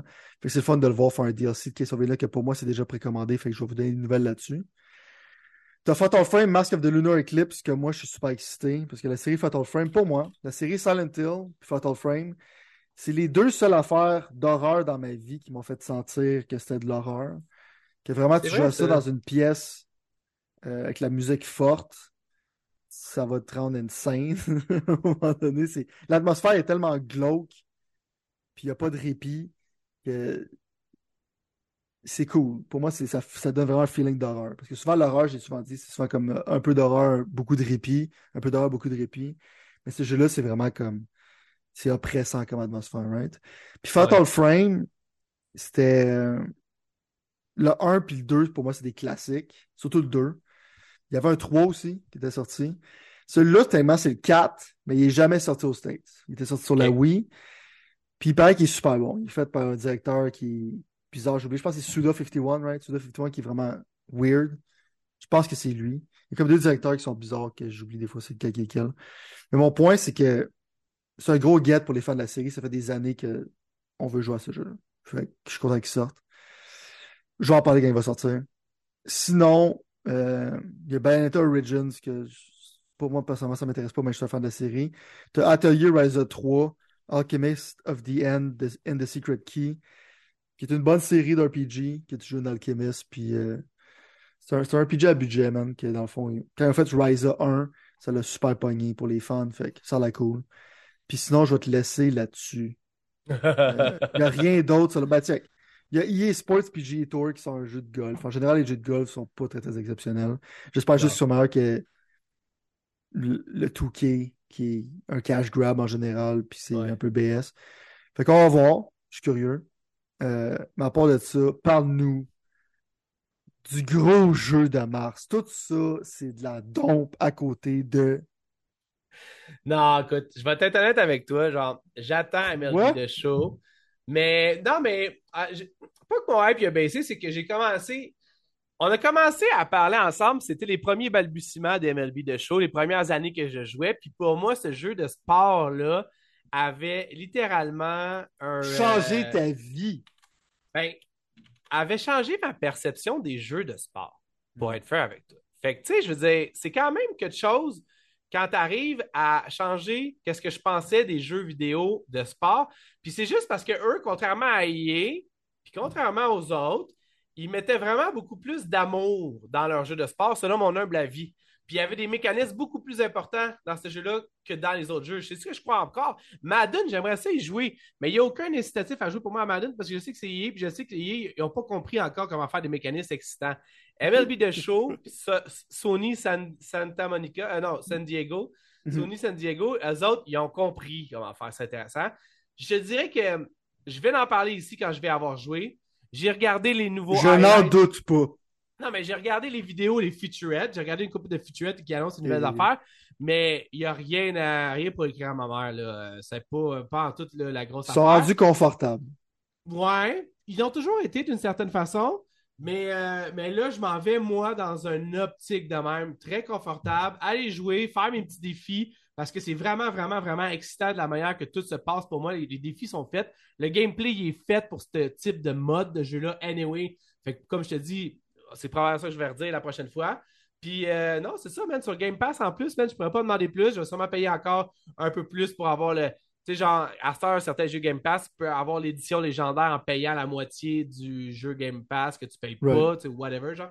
Fait que c'est sûrement ça que je vais faire, même si je suis un peu déçu à chaque fois. Mais euh, non, c'est ça, man. Vraiment excité pour ça. Honnêtement, pour être honnête avec toi, le jeu que j'attends le plus en mars, c'est Bayonetta Origins. Je sais que tu l'as tu en as parlé vaguement. Un jeu asiatique. J'aimerais ça que mes enfants ils lèvent leur jeu d'un camp avec, avec, avec leur jeu, puis qu'il Je y ait pense peut-être pas qu'ils vont aimer ça. je- je- c'est ce que j'espère. Fait que, honnêtement, on va voir comment ça va se ça? passer. non, non, j'espère qu'ils vont aimer ça. J'espère qu'ils vont être capables de voir un, un autre aspect de. J'espère qu'ils vont pouvoir voir ce type de jeu-là. Moi, là, je, je, je suis un méga fan de cel shading. Je te le dis souvent, le Jet Set Radio, ça avait comme ré- c'est une révélation pour moi. Puis ce jeu-là, de voir à quel point il compte l'histoire dans cette optique-là, avec le cel shading, avec le fait que ça, c'est un, c'est un, c'est un, c'est un, c'est un personnage qui est comme intéressant. On va voir si jamais le reste autour va l'être. Pour moi, personnellement, j'ai comme l'intention de jeter un coup d'œil là-dessus, c'est sûr. J'ai hâte que tu me parles de Fatal Frame. C'est sûr que j'y jouerai pas, mais je suis curieux parce que j'aime aussi, je reconnais ça de, de ce- ces anciens jeux-là sur PlayStation 2, genre, mettons, Ouais, que, j'ai vendu quand je travaillais dans l'industrie du jeu vidéo, mettons. Euh, c'était fou, man. J'ai des mémoires de Fatal Frame 2. Puis finalement, je te dirais que De shit. il y a l'autre affaire, je me suis fait approcher, puis tu crois, man, pour euh, tester The Last of Us Part 1 sur PC, dans le fond, genre. Dans le fond, on- pas je me suis fait approcher. On m'a offert ça, puis j'ai décidé de décliner parce que j'ai joué un, puis j'ai pas, j'ai pas le goût de le refaire, whatever, genre. Fait que euh, c'est quand même quelque chose que je suis content que le monde sur PC vont pouvoir essayer. Finalement, The Last of Us qui sort de PlayStation, c'est une bonne nouvelle, de toute façon, pour qu'il y ait plus de monde qui y joue, mettons. Puis je finirais ça en disant que, dans le fond, en fait, c'est pas vrai. Là. Resident Evil 4, c'est lui qui m'excite le plus. Euh, Origin, c'est mon runner-up avec MLB The Show. Je vais jeter un petit œil sur WWE 2K23 parce que, crois-le ou non, Sylvain, je suis un méga fan de lutte quand j'étais dans. Quand j'avais l'âge de. Pas je suis. J'étais un méga fan de lutte dans l'attitude era. J'ai complètement délaissé ça depuis ce temps-là. Mais je suis toujours curieux de voir les jeux de lutte. J'ai joué longtemps aux jeux de lutte, à tous les jeux de lutte qui sortaient. J'ai joué, j'ai joué, j'ai eu. écoute, j'ai possédé Royal Rumble sur Dreamcast. J'ai possédé des. Mon cousin avait sur 64 toutes les WrestleMania, WrestleMania Dude, 2000. la puis- 64, c'est le golden age des jeux de lutte. Ouais. Non, je sais, mais moi, mon cousin, on a continué à jouer à travers le temps. On a arrêté à peu près à WWE 2K-ish. Puis là, le 2K1 était à chier. Le 2K22, il avait repris un peu sur le poids. C'est 2K23, quasiment une joke, les deux cas. Je sais, mais on va voir. Je vais laisser la chance. Si jamais il est extrêmement raté haut, il y a des chances que je décoche. Je te reparle là-dessus, c'est sûr et certain. Deux affaires que je vais mentionner avant qu'on finisse Ouais. le show de mon point de vue. J'avais oublié de mentionner dans State of Play le Baldur's Gate 3, qui est quand même un jeu que j'attends, genre, j'attends. Puis je suis content que ça sorte la même journée que le PC, parce que je pensais que ça allait sortir plus tard. Ça a été annoncé sur PS5 puis sur PC. C'est en early access, ça fait longtemps. Euh, je trouve que le hard start est un peu bizarre, considérant que moi, j'étais un méga fan de Baldur's Gate 1 et 2, qui étaient des jeux basés sur Donjons et Dragons. Euh, Larian, c'est un studio d'RPG qui sont insane. Je sais pas si je vais avoir le temps de jouer parce que même Divinity 2, c'est une épopée. C'est un- une histoire d'une vie. Mais juste, j'ai oublié de le mentionner. Puis il disait, il n'a pas été annoncé sur Xbox parce que dans le fond, il n'était pas prêt à l'annoncer parce qu'il était pas. euh, il renaît pas assez bien ou il y avait des problèmes techniques. Moi, je pense que je sais quoi le problème technique. Je pense que ça va être un problème pour Xbox moving forward. Ça, je le mentionne. C'est qu'ils veulent faire. euh, ben, je pense qu'ils l'ont dit récemment. C'est que la version Series S, ont de la misère à la faire runner en split screen. Puis ils veulent Ouais. que le jeu roule à parité. Fait que je pense que la Series S va à un moment donné, genre. euh, Je serais surpris qu'après un un- mais ça va être l'enfant en pause. pas que ça, non, pas que ça va prendre le bord, mais je veux dire que ça va un peu handicaper le Xbox sur certaines affaires. Ah, Comme je dans ce cas-là, c'est le premier exemple. De... Sinon, je pense qu'il y aurait releasé en même temps s'il n'y avait pas une Series S. Dans le- Honnêtement, je- probablement. Mauvaise excuse. Ben, selon ce qu'ils ont dit, right? Mais moi, je vais. Je voulais en parler parce que je suis un méga fan. Mais clairement, genre, je vais attendre plus proche du release. Mais je trouvais ça juste poche que j'avais oublié de mentionner ça dans State of Play. Puis l'autre affaire, je vais mentionner qui est extrêmement rapide. J'ai essayé X-Defiance, un jeu d'Ubisoft. Ah, ben. Mais j'ai signé, j'ai signé un NDA. Fait que. Ah, ben, Jesus. J'ai. J'ai J'ai j'ai j'ai hâte de finir le podcast pour que. Non, mais on va pas implier que tu vas me dire qu'est-ce que t'en penses. Euh... Moi, j'ai-tu joué à ça ou j'ai juste vu des vidéos? Non, j'ai juste vu des vidéos. Tellement, je pense que tu es supposé en parler, mais je sais pas si tu es supposé en parler. euh, tu es supposé en parler à tes amis ou whatever. Je sais pas si tu peux en parler publiquement. Fait que je veux garder une réserve. Non, on donnera pas la chance à Yves Guimond de venir te faire chier. Non, parce qu'Yves C'est s'il pourrait me faire chier, je pense qu'il voudrait considérer mes propos envers sa compagnie. On l'a eu, man! On l'a eu, guys! Bon, c'est déjà tout pour nous. Merci d'avoir écouté l'épisode en feu. Si jamais vous voulez suivre moi et Sylvain et nos discussions par rapport au jeu, allez sur le Discord Pixel en feu. Sinon, euh, ben, évidemment, on est soit sur toutes les choses de podcast, que, ben, pas toutes, mais en tout cas les plus gros. Et euh, évidemment, sur YouTube aussi, où est-ce qu'on on, fait le podcast, mais on divise aussi chaque vidéo en sous. Merci Sylvain. On se revoit la semaine prochaine. Merci à toi.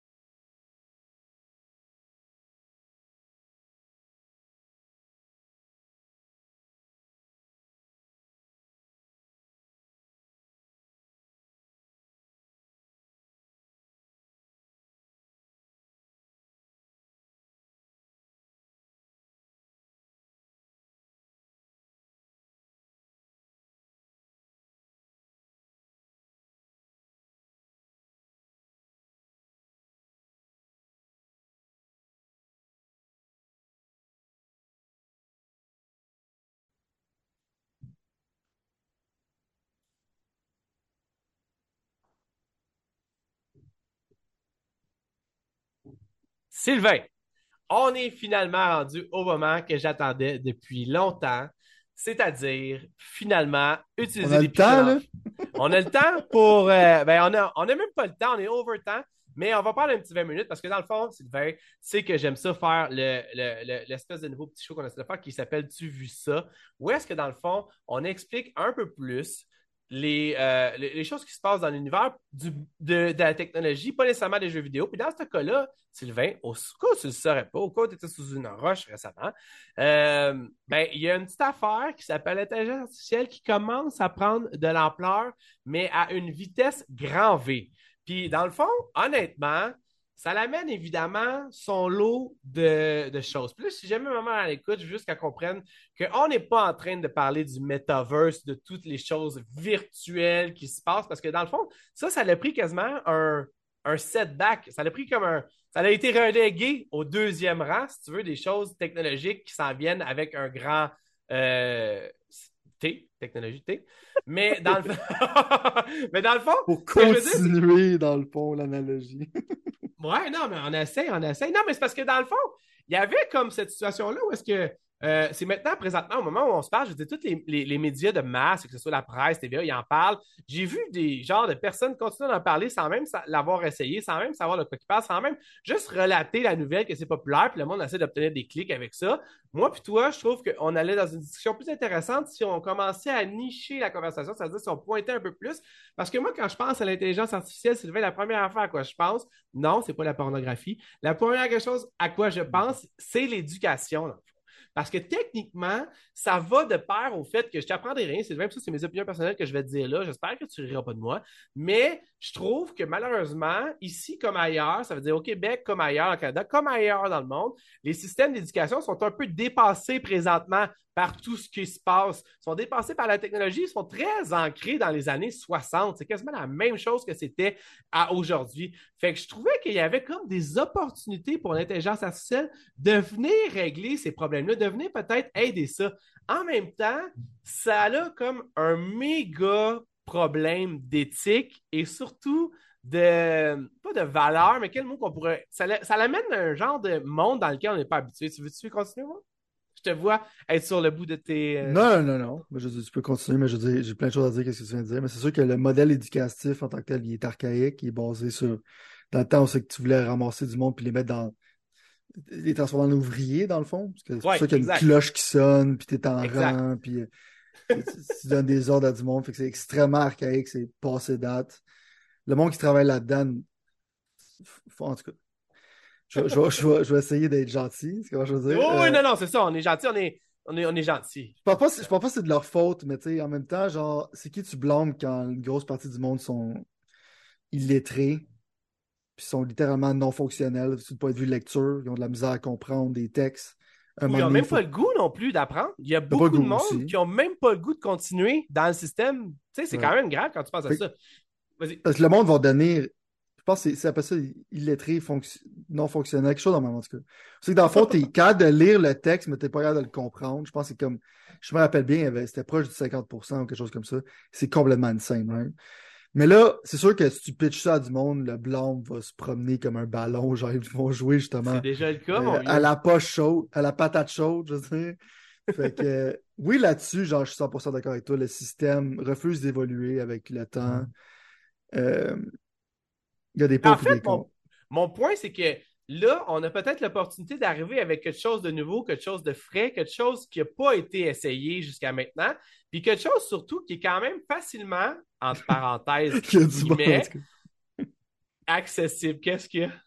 Parce qu'il y a du monde qui servent déjà de chat GPT pour euh, Mais de- des raisons pas dit, je t'ai pas dit qu'il n'y avait pas des choses négatives à propos de ChatGPT. Parce que Non, dans le fond, ben- l'affaire qui arrive, c'est que de- l'intelligence artificielle, la manière ça fonctionne, c'est que dans le fond, c'est comme un programme d'ordinateur qui apprend euh, de ce qu'il voit ou de ce qu'il lit ou de ce que les gens font. machine learning qu'on appelle. Exactement. Il comprend ça, puis il, il répète ça ou répercute ça.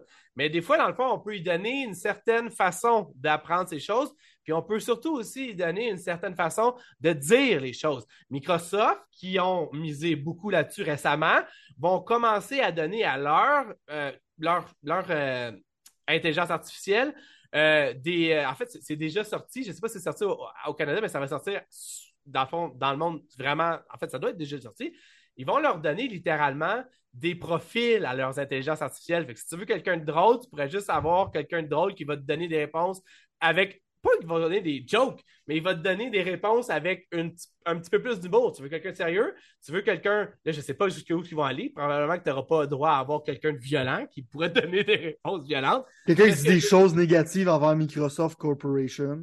Ben, non, mais je- ouais, exa- ben, dans le fond, le gros problème avec ça, puis là, tu vois, on, on, est- on rentre là-dedans, mais c'est que si, mettons, tu utilises l'intelligence artificielle pour l'éducation, Sylvain, il a pas tort là-dessus, puis je partage pas à 100% tout ce qu'il dit là-dessus, mais c'est que peut-être que je l'ai pas encore assimilé ou que dans le fond, ça va plus loin. Mais c'est vrai que dans le fond, malheureusement, c'est des corporations qui détiennent la plupart de ces machines-là. Puis, ben, Microsoft, qu'on le croit ou pas, comme Google, comme Apple, comme n'importe quelle entreprise, a un agenda. Puis malheureusement, des fois, cet agenda-là, il est politique. Fait que est-ce que tu voudrais avoir dans vie une classe où est-ce qu'ils utilisent l'intelligence artificielle parce que c'est la nouvelle affaire que le monde peut utiliser, mais qui est teintée au fait de dire nous, on pense que le rouge c'est mieux, puis on pense que le bleu c'est moins bleu. Fait que si Microsoft ou la personne qui a fait ça, qui travaille chez Microsoft, pense ça, puis qui atteint son intelligence artificielle de même, ça devrait dire que nos enfants qui sont dans nos classes, il y aurait probablement une teinte plus rouge que plus bleue.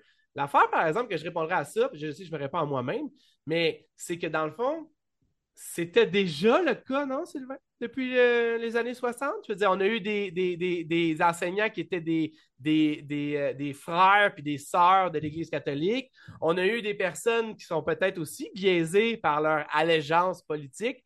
Fait que que ce soit un ordinateur qui soit biaisé ou une vraie personne, ça change quelque chose pour toi? Right. Ben moi, mettons, tu regardes, mettons, l'université, c'est très biaisé de gauche. Euh, ou dans le temps, justement, quand c'est des catholiques, tout ça, c'est plus biaisé de droite. En général, quand on parle de rouge puis de, Ouais. de Ben, bleu. j'ai utilisé ces couleurs-là, j'aurais dû utiliser d'autres couleurs, mais ouais, t'as raison, ça pas Ben, t'as t'as pris les bonnes couleurs pour, euh, pour ça en général. ouais, mais, Le- ouais. mais mais le, le seul point que je vais mettre là-dessus pour faire une discussion politique, c'est juste que le problème, c'est un être humain qui programme ça en arrière de ça. Ouais. Si, mettons, t'es la personne dominante ou la corporation dominante qui va programmer quelque chose, tu peux brainwasher du monde en masse. Ouais. Mettons, je vais te donner un exemple comment que. Parce que le problème, c'est que c'est pas un problème si le monde a un personal bias puis on est au courant ou sinon ils disent qu'ils ont un personal bias.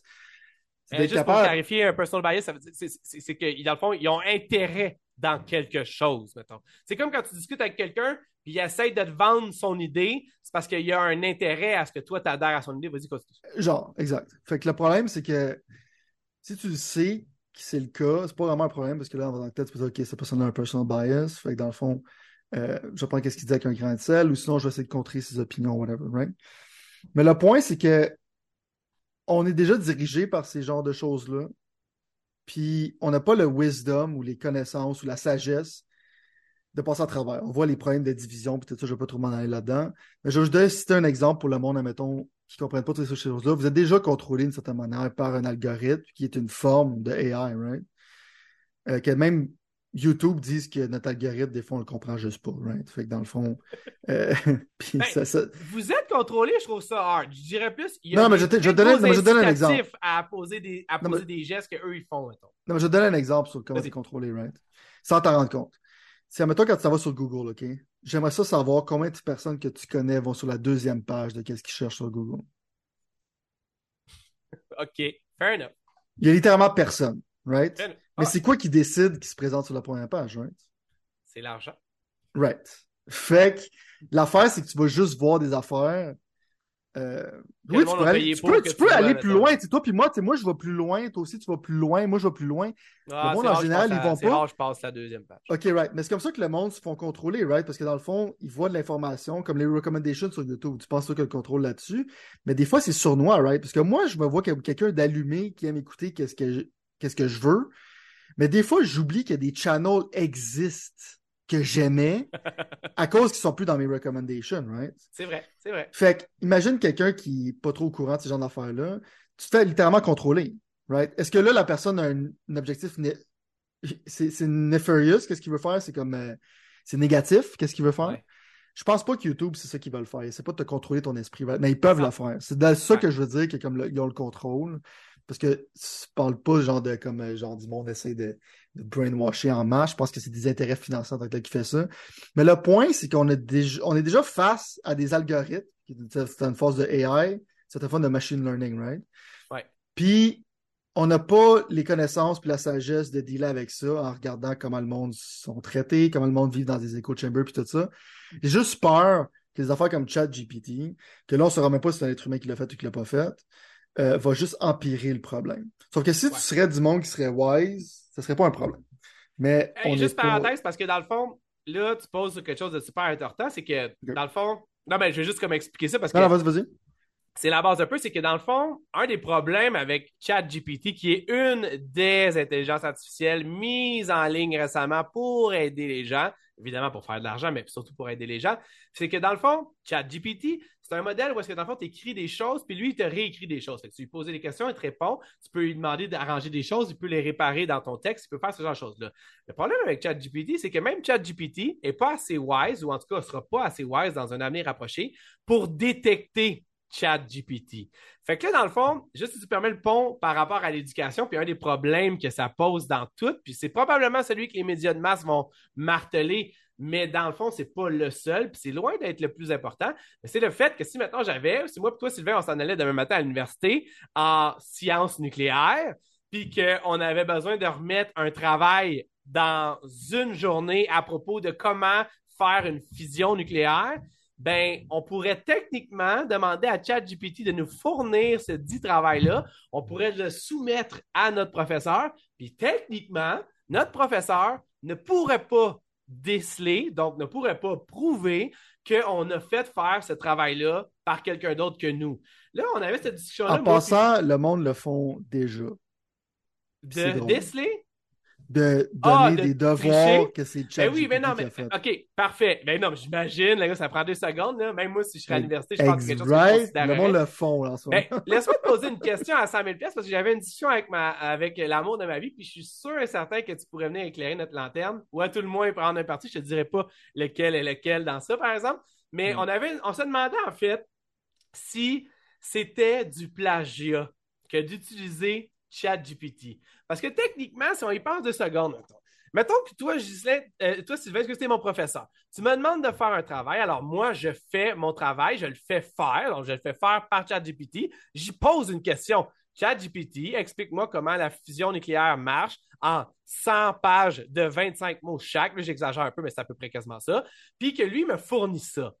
Éthi- éthiquement, c'est sûr que tu peux te poser des questions par rapport à l'éducation, parce que là, finalement, je bypass mon éducation en faisant aucune recherche. Ça veut dire que je pourrais peut-être me, me ramasser chirurgien sans avoir à, à refait de grand-chose, ce qui serait quand même un problème dans la société, là, malgré qu'ils doivent se pratiquer quand même sur des souris. là. Ouais, parce que t'as besoin d'autres skills que Non, non, ouais, non, non, exact, exact. Mais au bout de la ligne, dans le fond, ce que je veux dire, c'est est-ce qu'on peut appeler ça du plagiat? Il y avait une de nous deux ou un de nous deux qui appelait ça du plagiat, puis moi, je n'étais pas d'accord. Ok, je le dis, là, tu vois, je suis en train de tout manquer une affaire. Je Ma sais blonde, déjà, elle Néo, trouvait que c'était du plagiat.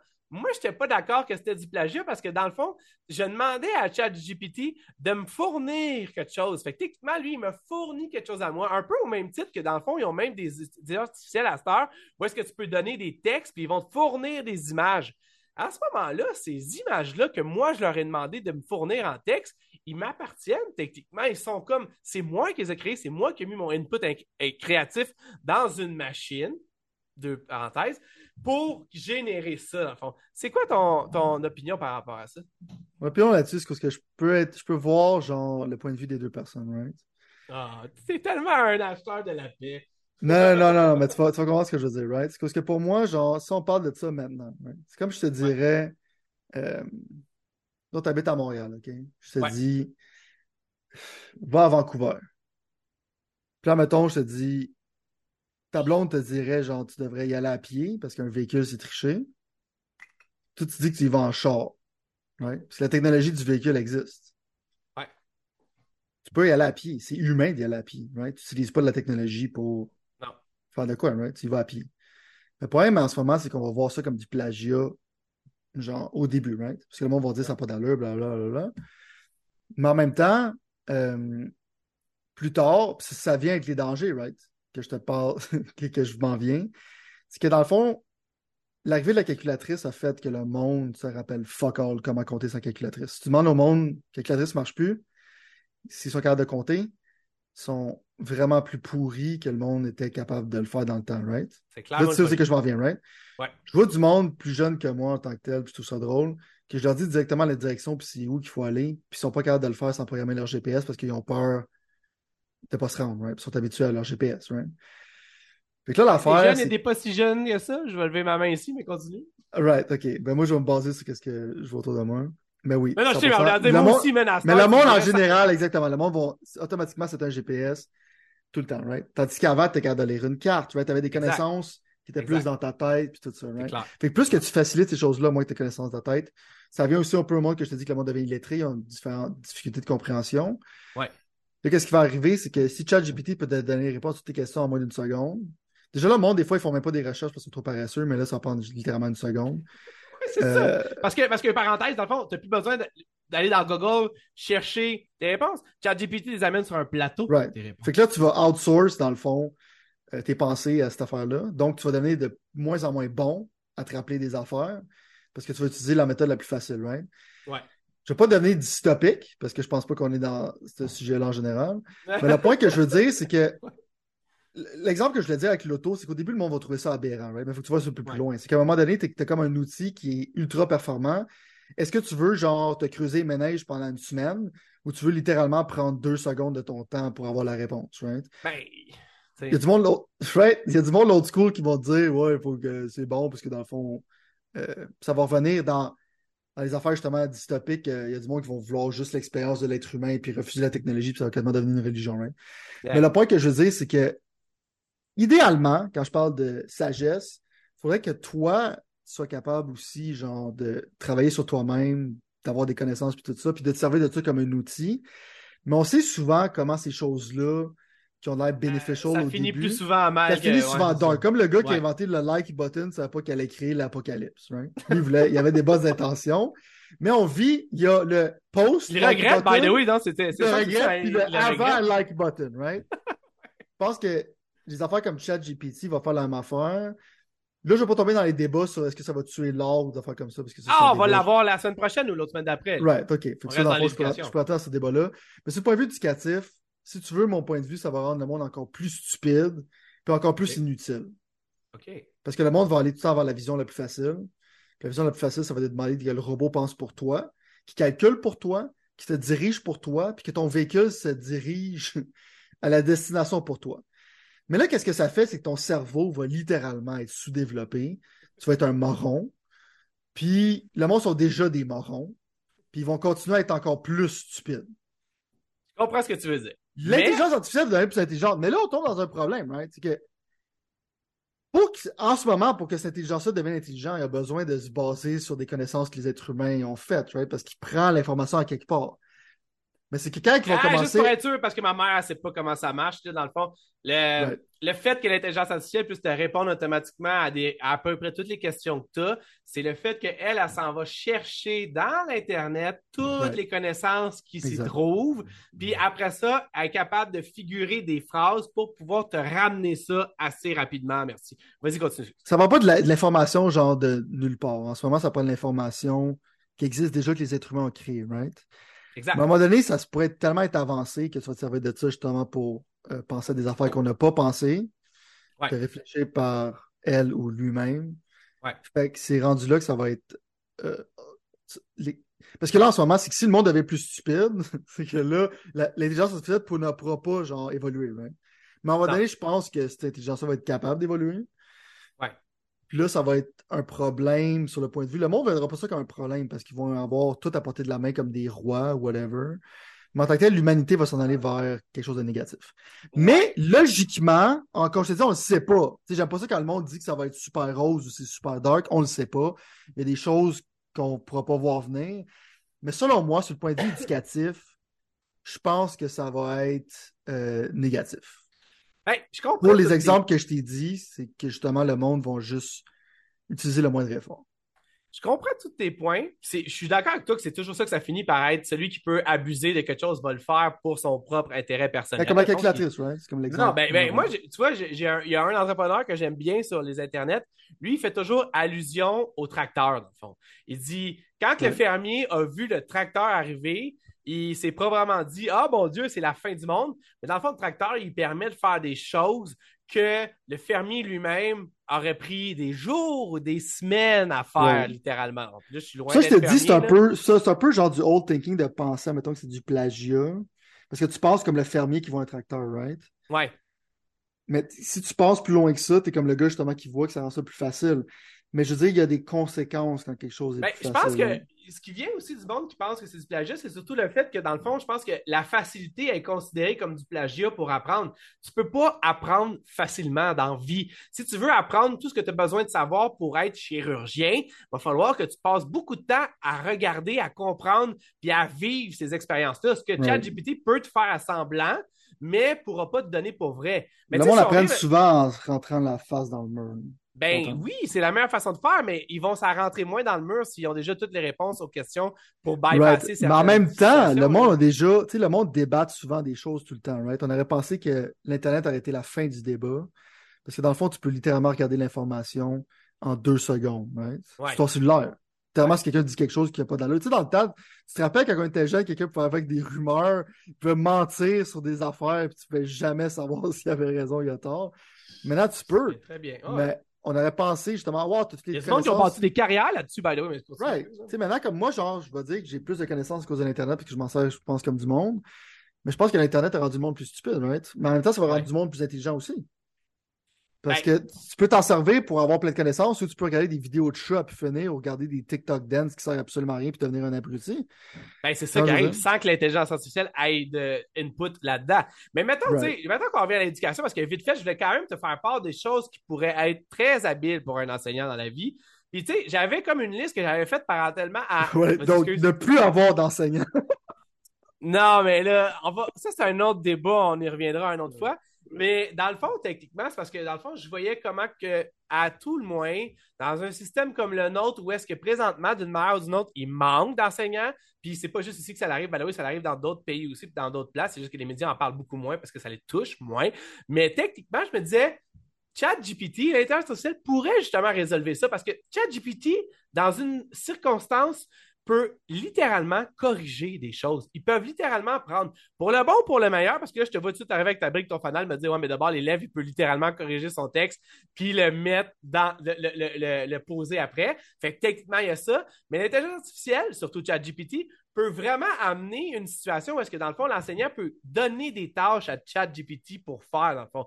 C'est plate parce que j'ai vu plusieurs personnes dans le gouvernement commencer à dénigrer ça puis à pas comprendre c'est quoi parce qu'évidemment, les personnes qui sont dans des postes comme ça sont rarement au fait encore de ce qui se comprendre passe en technologie. autres, là, que- Ouais, ben, ou je pense même genre qu'ils essaient d'accord. Je veux dire, le, le nombre de temps que ça a pris avant de mettre de l'impôt ou taxable sur Netflix, c'est toujours l'exemple que j'utilise à chaque fois. Je veux dire, ça a pris 10 ans pour que plein d'autres industries meurent pendant que les autres ils croissaient puis que l'argent rentrait comme en flot. Tu sais, je veux dire, toi, dans tes 10 dernières années, L'innovation ne- de l'impôt, Ouais. Netflix, non. L'innovation, en général, ne vient pas du gouvernement. Ça vient du Non, secteur non, privé. non, non, exactement. Mais c'est ça mon point, c'est que peut-être que dans le fond, on pourrait essayer d'une façon ou d'une autre de mettre ça dans les mains d'enseignants. Il y a le fait, dans le fond, que ChatGPT peut même aussi dev- de- deviner les fautes que tu fais fréquemment. Fait qu'à place que ce soit un enseignant qui trouve les fautes que tu fais fréquemment, l'intelligence artificielle pourrait te le dire, tu pourrais mettre ton texte dans l'intelligence artificielle, puis il pourrait te dire, hey, by the way, le ER puis le E accent aigu, c'est ta- c'est pas ta force. Right. Voici des façons que tu pourrais te pratiquer. Ça pourrait quasiment rendre les enseignants des Je vais donner un exemple, right? C'est qu'il y a une baisse de qualité du français, right? À cause que le monde qui écrit avec leur cellulaire en général, il y a un autocorrecteur. Fait que quelqu'un d'autre va faire leur place, right? C'est clair, mais pourquoi pas l'utiliser aussi? C'est ça un peu l'espèce de pendant qu'on, que, que- Ouais, mais moi, mon point, c'est je pense que c'est juste que je comprends que ça mettons, genre, t'aider comme le tracteur que tu dis à faire que les tâches vont être plus faciles à faire puis ça va être plus rapide, right? Ouais. Mais moi, mon point, c'est plus que, tu vois, ça baisse. Qu'est-ce qui a fait baisser la qualité du français? C'est que le monde n'a plus besoin d'écrire, puis il y a un autocorrecteur. Ouais.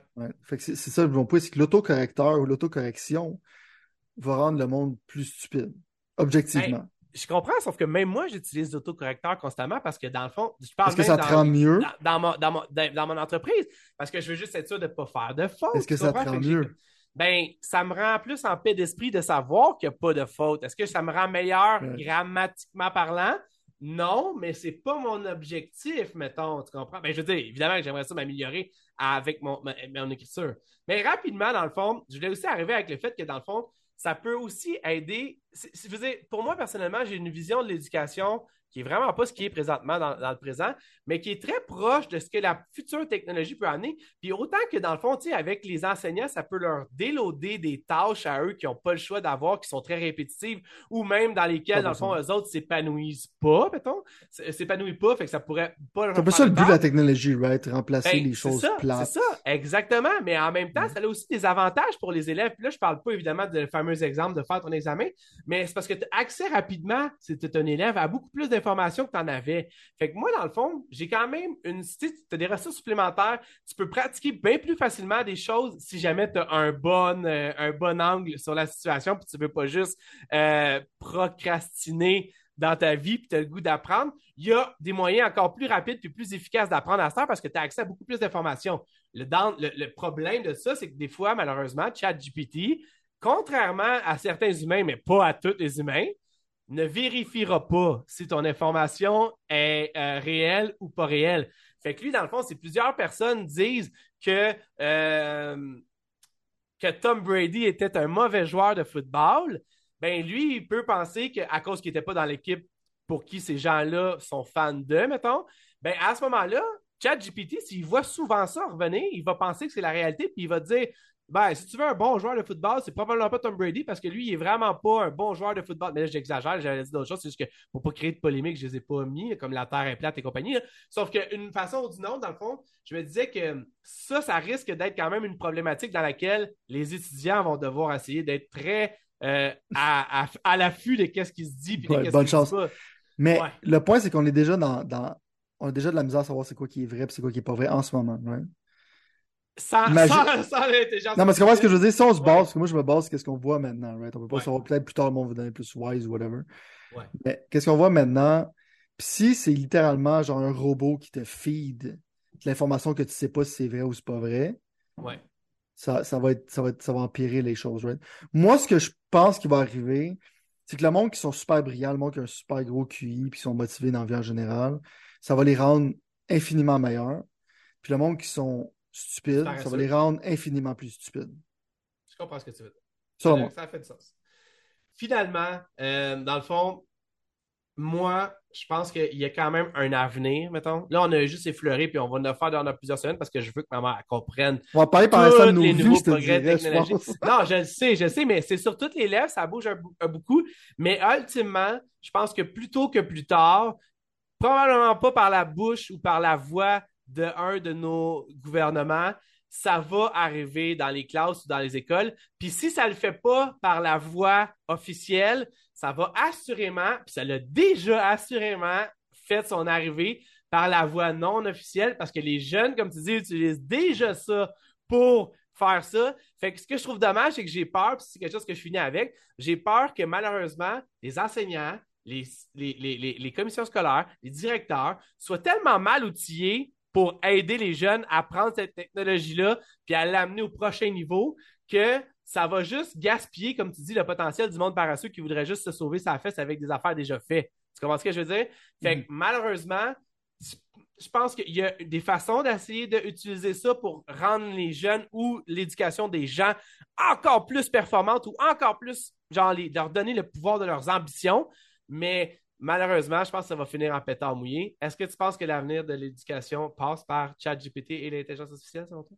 Euh, ben, je pense que naturellement, il n'y aura pas le choix. Mais en même temps, tu regardes la réticence qu'ils ont à intégrer, euh, mettons, YouTube, whatever. Tu sais, moi, qu'est-ce que j'aime, c'est que les professeurs, mettons, universitaires, Bon point, ok. Bon. tu sais, mettons, tu regardes genre le channel de McGill, c'est pathétique. Euh, comparativement à d'autres channels ailleurs, right? Ouais. Mais je vois des professeurs, mettons, qui filment leur classe, puis tu peux regarder, mettons, c'est quelque chose de positif qui existe déjà. Tu peux littéralement, genre, faire les cours de psychologie, mettons, ou faire les cours de technologie à MIT, whatever. Ouais. Tu n'auras pas de diplôme, mais tu peux les faire, right? Fait que dans le fond, tu as accès à ces genres de choses-là. Ouais. Le Euh, diplôme fait- est moins, de moins en moins important. L'information est de plus en plus importante. Right. Fait que dans le fond, je pense que ça va aider ce ce point de vue-là. Je pense que si, mettons, si je suis cynique, le monde, admettons, il va essayer de législer contre au lieu d'essayer de l'intégrer parce que le monde n'a pas du changement. Il va essayer de mettre des balises puis du contrôle. Là, je te reconnais, puis je suis entièrement d'accord avec toi, malheureusement, mais ouais. Mais t'as- il y a un autre facteur plus de. Ça Parce que là, genre, des fois, j'amène de la lumière, mais j'amène du darkness. Ouais. Malheureusement, genre, c'est. les vidanges au gouvernement qui ne connaissent rien puis qui sont là à vie, ça fait des années, il va falloir qu'ils crèvent. Puis quand ils vont crever. Professionnellement parlant, tu veux dire, évidemment. Right, non. Non, professionnellement parlant, professionnellement parlant, je te dis. Alright. Non, mais je veux dire, si tu veux. Parce que dans le fond, genre, d'une certaine manière, c'est que comment tu fais pour avoir du progrès? Parce que du monde, souvent, genre, quand ils sont plus vieux, c'est pas, c'est pas méchant, tout le monde fait ça un peu. Tu deviens un peu calcifié dans tes idées. Puis le problème, c'est que la technologie avance tellement rapidement que dans le fond, euh, sous le régime qu'il y a en ce moment, il y a une résistance à la technologie, right? Puis tu sais, on a des parents, ton même parents, qui sont quand même pas pires avec des cellulaires, des affaires comme ça. Ils sont pas super technologiquement avancés, right? Mais je pense que du monde de notre âge, il y a des gens qui vont être plus avancés que nous autres du point de vue technologique. Mais on va quand même les suivre d'une certaine manière. hein, Parce qu'on ne sera pas comme dans Brume, je pense, quand je vais à 80. Ils vont peut-être être sur une autre application, comme moi, je ne suis pas sur TikTok, les autres ils le sont. Mais on ne sera pas aussi brumeux. Il n'y aura pas une grosse différence. Le gap va être moins gros, tu Le gap va être moins gros, right? Ouais. Fait que c'est que je m'en viens, c'est qu'il y a souvent une réticence à ça ou un manque de compréhension. Fait que c'est pour ça que c'est- pas ramassé dans nos écoles. Mais à un moment donné, quand ce système-là va un peu se rajeunir d'une certaine manière, euh, peut-être que là, on va pouvoir euh, implanter des choses parce que le monde qui va être au pouvoir vont comprendre ça. Parce que là, en ce moment, les boomers s'accrochent au pouvoir puis ils refusent de donner la torche à personne. Je pense que tu as super bien fini ça. Ne manquez pas la semaine prochaine. On, on- on parle de comment l'intelligence artificielle change les business, qui risque d'être aussi, autant intéressant que l'éducation. hein. Right. Cool. On se revoit la semaine prochaine. À la semaine prochaine.